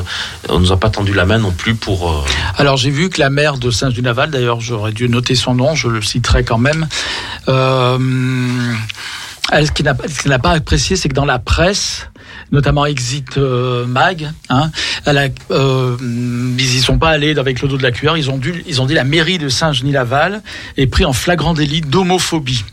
Et la maire n'a pas apprécié du tout en fait d'être traitée homophobe, à tel point qu'elle a décidé de porter plainte. Alors après, nous, on n'est pas. sait pas contre qui pour l'instant, mais Nous, on n'est pas responsable de, de, de ce que dit la presse. Nous, on en fait. Il y a des faits. On fait un communiqué qui est, qui est propre. oui, vous aviez fait un communiqué Voilà. effectivement. On, Mais- on- on pose une question à la fin. Oui. Est-ce que les Hmm. questions de représentation sont, sont, bien, sont bi- bienvenues? Mais euh, on n'a pas eu de, de réponse de, de ce côté-là. Après, que la presse euh, s'exprime, c'est normal, on est un pays libre. J'ai un auditeur qui me demande si Agnès B n'est pas morte, mais on n'en sait rien finalement. C'est Bien sûr que non. Elle pas. Non, elle n'est mais- pas morte. Non. Auditeur. Et Voilà. puis elle est très active. En plus, elle, soutient toujours euh, Voilà. beaucoup l'art contemporain. Elle vient de créer une, une fondation à Paris, justement, qui s'appelle la FAB, Oui. euh, qui soutient justement euh, le- le- la création contemporaine. Au contraire. D'accord. Donc non, elle n'est pas morte. Je confirme. Je vais, re- je, re- je vais rechercher le nom de la mère de, de Saint-Genis-Laval parce que c'est la moindre des choses quand même qu'on sait tout, cas, son nom. en tout cas, nous, ce qui nous intéresse, c'est euh, de montrer des œuvres Oui. à des publics le plus différent possible. En tout cas, nous, on aimerait beaucoup l'année prochaine. euh, euh, Aller à la mouche, à la Mouche, à c'est un- Saint-Genis-Laval, c'est un très- beau municipal. Et qu'est-ce que vous en pensez, vous, Emma, Eva? Tiens, vous êtes un petit peu les candides, finalement, un peu en dehors de tout ça, tout en étant dedans. Donc, euh, parce que Yvan ne peut pas trop s'avancer non plus en tant que directeur artistique, euh, euh, puisqu'apparemment, il y a une plainte. Donc, on ne sait pas trop ce qu'elle va devenir, cette plainte d'ailleurs, mais elle a, elle a déposé plainte. hein. Elle l'a dit, elle l'a annoncé publiquement, la maire de Saint-Genis-Laval, dont je vais retrouver le nom, je vous le promets. Mais vous, qu'est-ce que vous en pensez donc euh, de cette affaire? Homophobie ou pas homophobie? Bah, alors, euh, je pense pas qu'on va non plus Tran- Tranché. trancher, mais euh, enfin, c'est-à-dire que le déroulé de l'histoire, c'est juste que quand un cinéma contacte, enfin, contacte le festival, on part du principe que c'est bon en fait, Ouais. que ça se fait, et, et donc après, on va dire que ça relève pas vraiment du, du- du festival euh, ce qui s'est passé. Enfin, c'est entre le cinéma et et leur mairie, mais bon, après les problématiques internes, sur la titre personnelle, je trouve étrange que s'il y avait la possibilité que ces séances soient lieu et qu'elles n'étaient pas remplacées par autre chose, pourquoi les annuler? Enfin, si le cinéma avait le temps de les programmer, pourquoi les annuler? Pour quelle raison Une semaine de l'égalité qui Ouais. suivait, mais bon, ça n'empêche pas. D'accord, donc le nom de la mère, c'est Marie-Laine Millet. Et bon, ça peut avoir aussi son intérêt, elle est euh, au groupe euh, UDI, centriste et apparenté, euh, donc elle siège aussi à la région Auvergne-Rhône-Alpes sous ce titre-là. Moi, je pense que quand même les municipalités devraient être contentes que qu'un festival comme ça, euh, ouvert, généreux, euh, vi- vienne à eux justement. C'est absurde de nous fermer les portes. Mhm. Au contraire, on a une démarche vraiment, on veut vraiment aller, aller à la rencontre des gens justement, de manière joyeuse. C'est ce que fait d'ailleurs le Festival Lumière, qui, qui s'étend dans toute la métropole. Pourquoi, pourquoi, pourquoi nous dire non alors que le cinéma a dit oui? Voilà, Ouais, moi, je je connais pas cette histoire. euh, je n'avais pas entendu avant ce soir, mais je trouve ça aussi bizarre d'annuler un- une projection Mhm. sous prétexte qu'ils n'avaient pas été mis au courant. Qu'est-ce que ça change finalement? Bah maintenant, vous êtes au courant, et oui ou non? Oui, parce que tout Voilà. était programmé en fait. euh, Oui, puis les séances scolaires, c'est très important. Ça, ça venait juste après le suicide du, du, du, De Lucas. de, de Lucas, le- Mm. voilà. Donc c'était c'est moment ou jamais. Et puis c'est la lutte contre l'homophobie, c'est euh, c'est le mythe du Sisyphe aussi. Hein, c'est Mm. un éternel recommencement, c'est sans fin. Donc c'était euh, et c'est très- c'est pour ça que c'est très important de. On tient vraiment, on a vraiment à cœur aussi de faire des séances scolaires justement. Pour lutter, pour lutter contre les stéréotypes, les discriminations, les, les préjugés, c'est très important. Donc, euh, si Madame la maire de Saint-Genis-Aval nous écoute, qu'elle nous contacte pour nous donner son point de vue. Et qu'elle nous invite l'année prochaine justement à, à, à, à faire de belles séances à la Mouche, qui est un très beau lieu. Très bien. Donc, euh, et en l'occurrence, les deux séances, les quatre séances qui étaient prévues, donc Trois. euh, trois séances. euh, que- Qu'est-ce que vous en avez fait de ces séances Alors c'était des séances qui étaient programmées, euh, comment dirais-je, il y a des séances au centre-ville et aussi des séances qui sont programmées aussi en, en, en double euh, Hmm. dans la métropole. Pour donner une plus grande. voilà. Et donc c'était le cas aussi de Bénédiction, c'était le cas aussi de We Are Coming, qui passait aussi en bibliothèque, mais aussi à la mouche. Et Bénédiction qui devait passer donc d'abord à la mouche et ensuite aux comédiens. D'accord. Donc ces séances ont bien lieu, toujours, sauf cette séance scolaire qui n'aura pas lieu, hélas. Très bien. Donc, euh, on va peut-être faire une petite coupure musicale, mon petit Bernard, et puis on, on conclura l'émission tout à l'heure, parce que l'heure tourne vite. Et on pourra revenir sur euh, comment sont choisis les films, vos impressions, si Emma, Eva, etc. Ben, si t'as envie de euh, dire du mal du festival. C'est l'obsession. non, c'est pas une obsession, pas du tout. Non, non, non. On a, c'est vrai qu'on, euh, c'est toujours très, euh, très alléchant hein, le festival écran mix, donc euh, on aurait du mal à critiquer, surtout qu'on est fier d'avoir ça aussi à Lyon. hein. Allez, on va faire Felicita.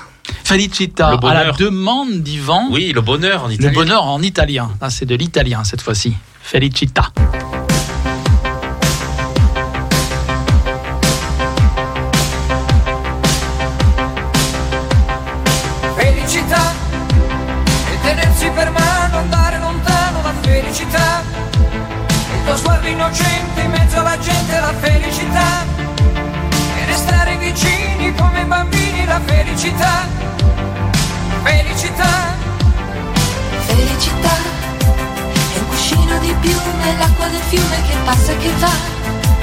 E la pioggia che scende dietro le tende, la felicità.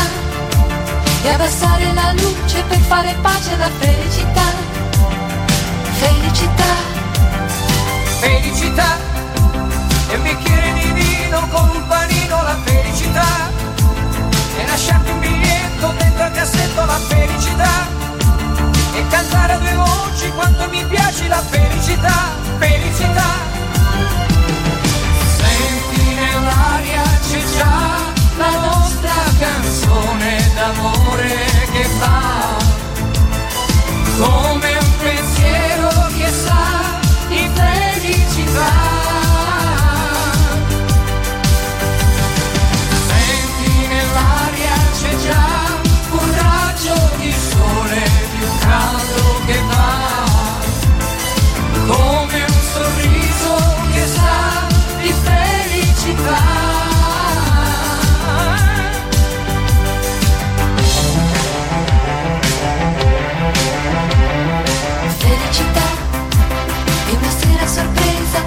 accesa la radio che fa.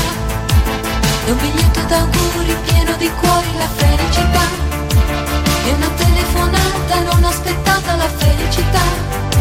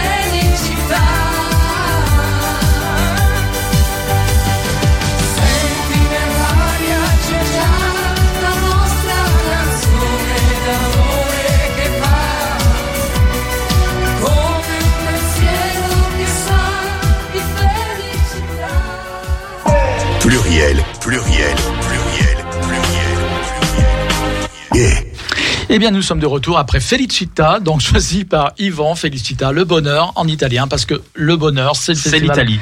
C'est- Oui, alors, Yvan, je sais que tu es un fan d'Italie, mais cette année, l'Italie est très peu présente d'ailleurs. C'est hein. vrai. Voilà. L'année dernière, dernière, beaucoup avec euh, la, la rétro Pasolini. Oui, c'est Et vrai. la venue de Ninetto d'Avoli à Lyon Oui, pour le centenaire très exact de la naissance de Pasolini, le 5 mars c'est vrai.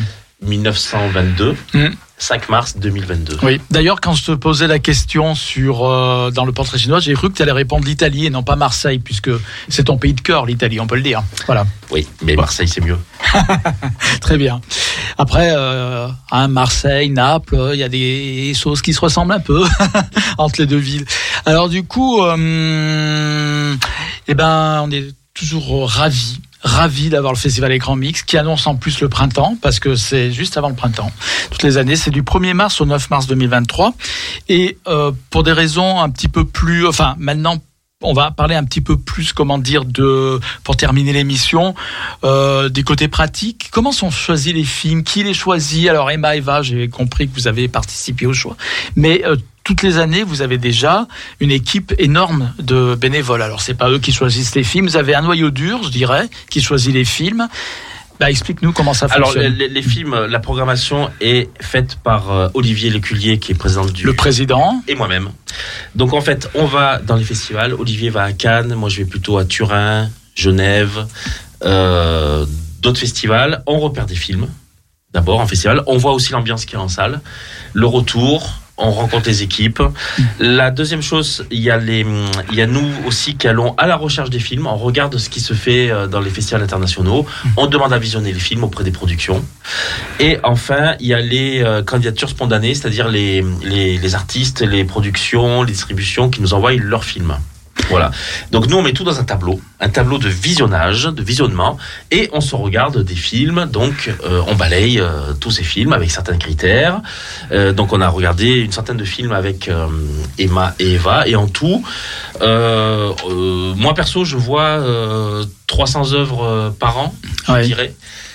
Oui, 300 œuvres par an, documentaires, courts-métrages, longs-métrages compris. Et donc, on... Ça fait un, un- un- un par jour pratiquement. Oui, c'est ça. Oui, mais Mhm. déjà, on en voit plusieurs. Ouais. Avec, avec des critères, il faut que ça rentre dans notre ligne éditoriale. Et après, euh, comment est-ce qu'on... Voilà. Donc, on a beaucoup visionné. C'était très important d'avoir Emma et Eva qui sont très jeunes, justement, sur les questions de représentation. C'est très important aujourd'hui. Puisqu'on a 10 ans. À vous deux. Faites le calcul. Ça fait penser à la chanson de Souchon. J'ai 10 ans. Enfin bref. Et donc, euh, donc euh, elles ont été très sensibles justement aux représentations euh, féminines, queer, trans. Comment est-ce qu'on parle de tout ça aujourd'hui? Ouais. Donc, euh, donc voilà, il y, a- clairement des.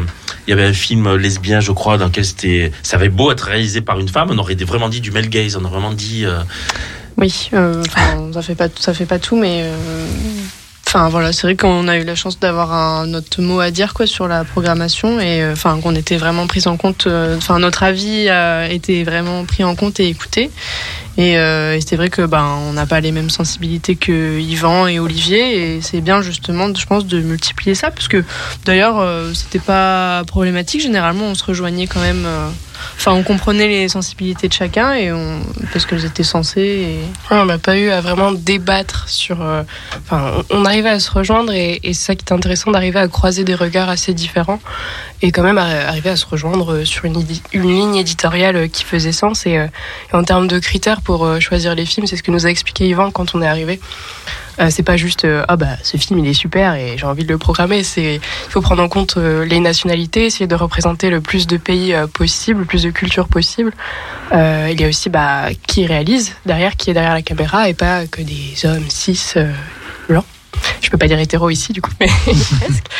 Euh, Il y a ça qui compte et il y a aussi le genre aussi. euh, par exemple, en, clôture du festival, on a Burning Days qui est un thriller et euh, euh, thriller psychologique. euh, on peut y mettre plein de termes, mais c'est vrai que c'est aussi important de prendre en compte euh, quel type de film on veut projeter, essayer de montrer des choses, euh, des, tonalités différentes, parce que c'est vrai que avec Eva, on se faisait cette réflexion-là en, regardant des films et notamment en cherchant des films euh, de représentation lesbienne ou, ou euh, de films très féministes. Et, et c'est vrai que, en tout cas pour les films lesbiens, souvent ça se termine mal, c'est très dramatique. Mhm. euh, C'est le bonheur n'existe pas chez les lesbiennes. Parmi tous les films que vous avez visionnés, c'était comme ça? Il y en avait beaucoup. Il y en Ouais. avait beaucoup. C'était le ce, ce dont on s'est assez vite rendu compte. Et, euh, et c'est et c'est vrai qu'avec tous ces films qu'on a pu voir, euh, on a pu euh, un peu euh, faire émerger des, des problématiques actuelles dans le cinéma euh, queer de manière très large. Qu'est-ce qui est le plus représenté Qu'est-ce qui ne l'est pas Et donc voilà, c'est un peu un Et comment de tout ça. euh, et comment c'est représenté.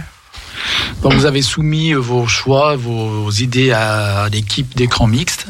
Et tous, tous vos choix ont été acceptés ou... Non, mais on était d'accord sur tout, hein, Oui. je pense. Hein, on était Ouais. d'accord à peu près sur Oui, et tout. hein. puis on était aussi. Enfin, c'était même pas tant la question que nos choix soient acceptés, c'est qu'il y avait des moments où, on avait, où il y avait des choses qui nous avaient interpellés, mais finalement. euh, Finalement, c'était pas la peine que ce, ce soit que ce soit ça qui soit programmé parce qu'il fallait à la fin bah, que déjà, euh, en fait, il y avait. on- C'est dur, euh, 75 séances, c'est beaucoup, mais on aurait vraiment pu. En fait, il y en avait tellement, il faut vraiment trancher. Et du coup, euh, là, on se rend pas compte, mais c'est une sélection qui est hyper tranchée. Il a fallu renoncer à des films super et qu'on aurait adoré passer. Euh, Ah oui, ça aussi, voilà. ça doit être un dilemme quand même. À un Et moment oui, la- comme je dis, bah, voilà, une programmation, c'est pas j'aime, j'aime pas, c'est il faut, il faut pas. Ouais. C'est- C'est ça qui est passionnant avec un festival LGBT, c'est que c'est à la fois cinéphile et à la fois politique. Voilà. Et c'est absolument passionnant. Qu'est-ce qu'il faut montrer? Qu'est-ce qu'on veut montrer aussi euh, de nous, de nos représentations? Et dans, auprès de quel public?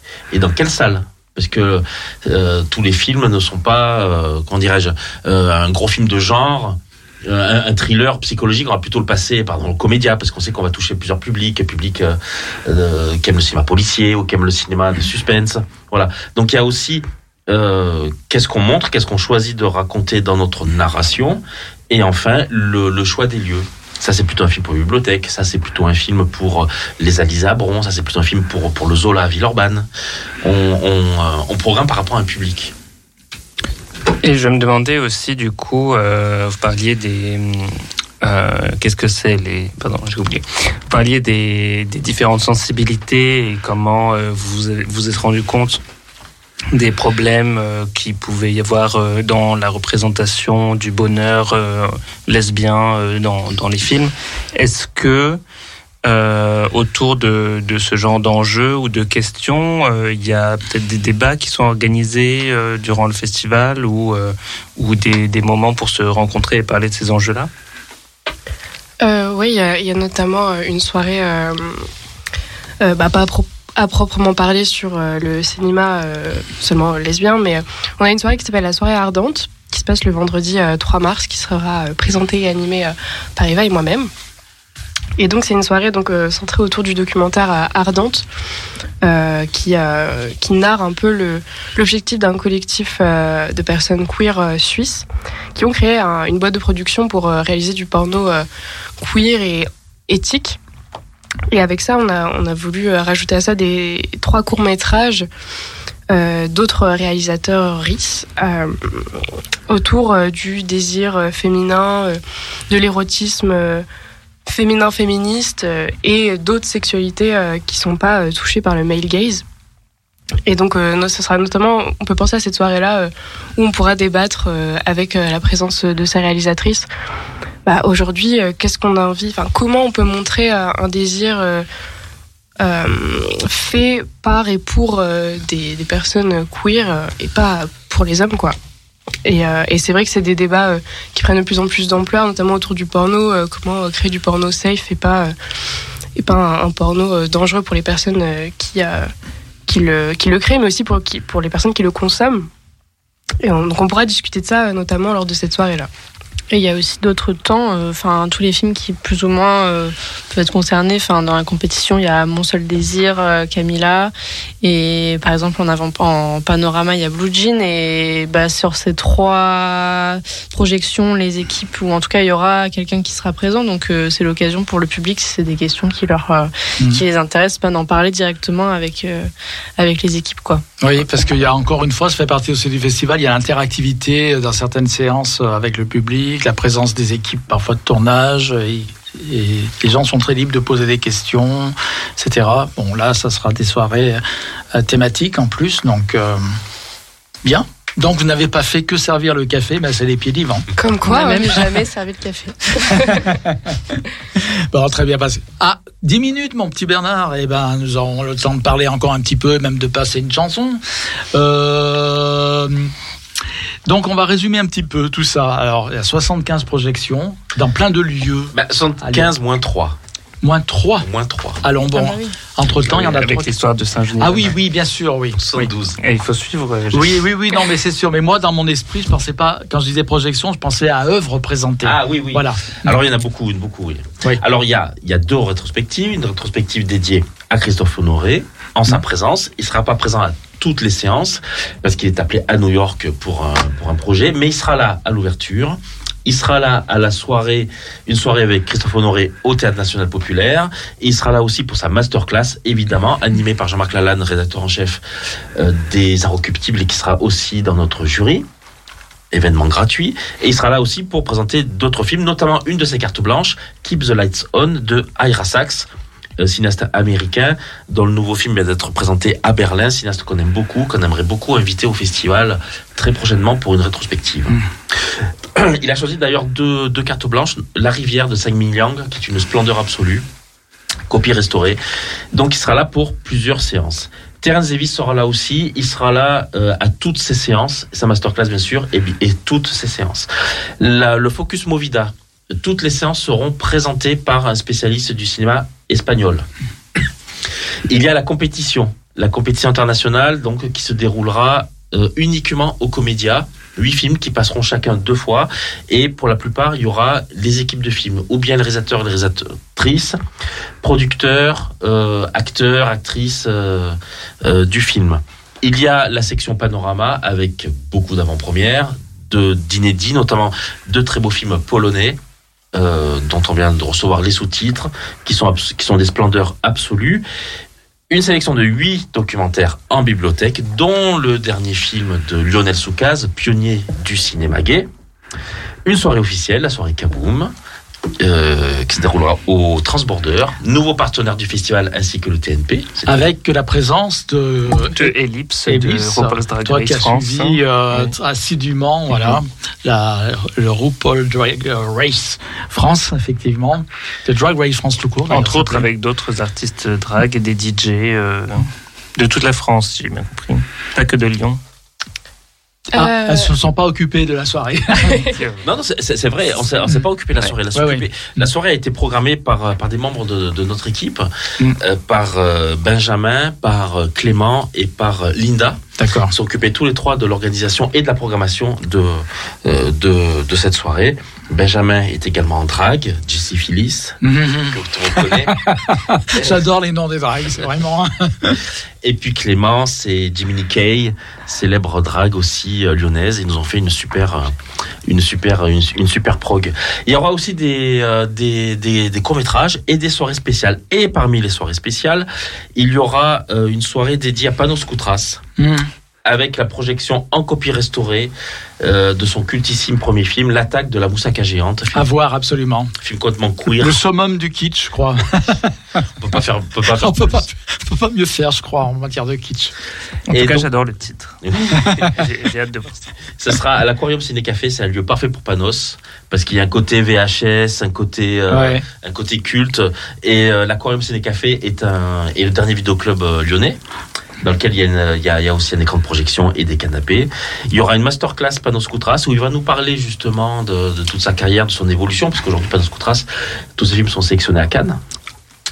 Et on pourra revoir en copie restaurée donc l'attaque de la moussaka géante dont le master restauré vient à peine de sortir du, laboratoire. Donc ça sera tout frais. Et puis il y aura une soirée dédiée euh, à l'artiste Luc euh, Bruyère euh, qui est euh, artiste, performeur, drague, comédien, euh, qui est né avec un handicap, avec, qui, est né- avec un, bras en moins. Un documentaire lui est, euh, lui est consacré. C'est le fameux chanteur Lucky Love. Je ne sais pas si vous connaissez. En tout cas, il sera là, il sera avec nous pour ce documentaire euh, à ne pas rater, qui est, très important, qui parle d'émancipation. Qu'est-ce que c'est que se réaliser quand on est queer et, né avec un handicap? Comment est-ce qu'on peut devenir un personnage fabuleux? Comment on peut, comment peut utiliser son handicap comme œuvre, œuvre, œuvre d'art? Ça sera tout à fait passionnant de discuter, de discuter de tout cela avec lui. D'accord. Et toi, tu as fait ton choix, alors Ben sur Qu'est-ce qui t'attirerait le plus dans cette. euh, Enfin, bah, il y en a beaucoup déjà. euh, Il y a euh, entre l'attaque de la moussaka géante. euh, euh, bah, Ah oui, c'est vrai que rien que le titre, ça Ouais, donne ça envie. donne envie, voir. bien sûr, évidemment. Il y avait aussi euh, bah, les films d'Almodovar, euh, évidemment. Keep the Lights On, ça me donne bien envie. El Diputado. Euh, beaucoup des films qui sont là, euh, qui se passent dans des... euh, dans des environnements où il y a justement cette oppression, euh, comme El Diputado par exemple, ça m'intéresse parce que c'est quelque chose qu'on on voit pas justement euh, en cours d'histoire euh, au lycée. euh, tu vois, c'est pas Ouais. très, pas vraiment quelque chose dont on est au courant nécessairement si on l'a pas vécu. Et, et je pense que c'est important d'avoir ce devoir de, de mémoire d'un point de vue queer Ouais. justement. Oui. Et c'est le festival Écran, Écran Mix, justement, permet ce genre de, de perspective et d'approche. Tout à fait. Euh, que voulais-je dire encore? Oui, Manos Koutras, on rappelle, il est président du jury. Oui. Et également, euh, tu as un prix qui, est, qui figure au festival, tu n'en as pas parlé. Je n'ai pas parlé, Et donc, tu c'est- n'auras que 1 minute 30 pour en Cette parler. année, on a, un peu, on créé un nouveau prix qui est un prix honorifique, qui n'est pas un prix euh, décerné par, par le jury. C'est le prix Philippe Valois. Philippe Valois que vous connaissez, qu'on connaît très très bien, euh, notamment à Lyon, et parce qu'il fait partie vraiment de la famille D'écran du festival- mixte. du festival Écran. Mixte, euh, pionnier du cinéma gay. À l'heure où l'homosexualité était interdite, criminalisée en France, lui réalisait des films complètement décomplexés, complètement déculpabilisants, justement, sur des amours homosexuels. Mhm. C'est un cinéaste très coloré, plein de fantaisie, dans lequel il y a tout le temps de la danse, de la musique. C'est un cinéaste qu'on aime énormément.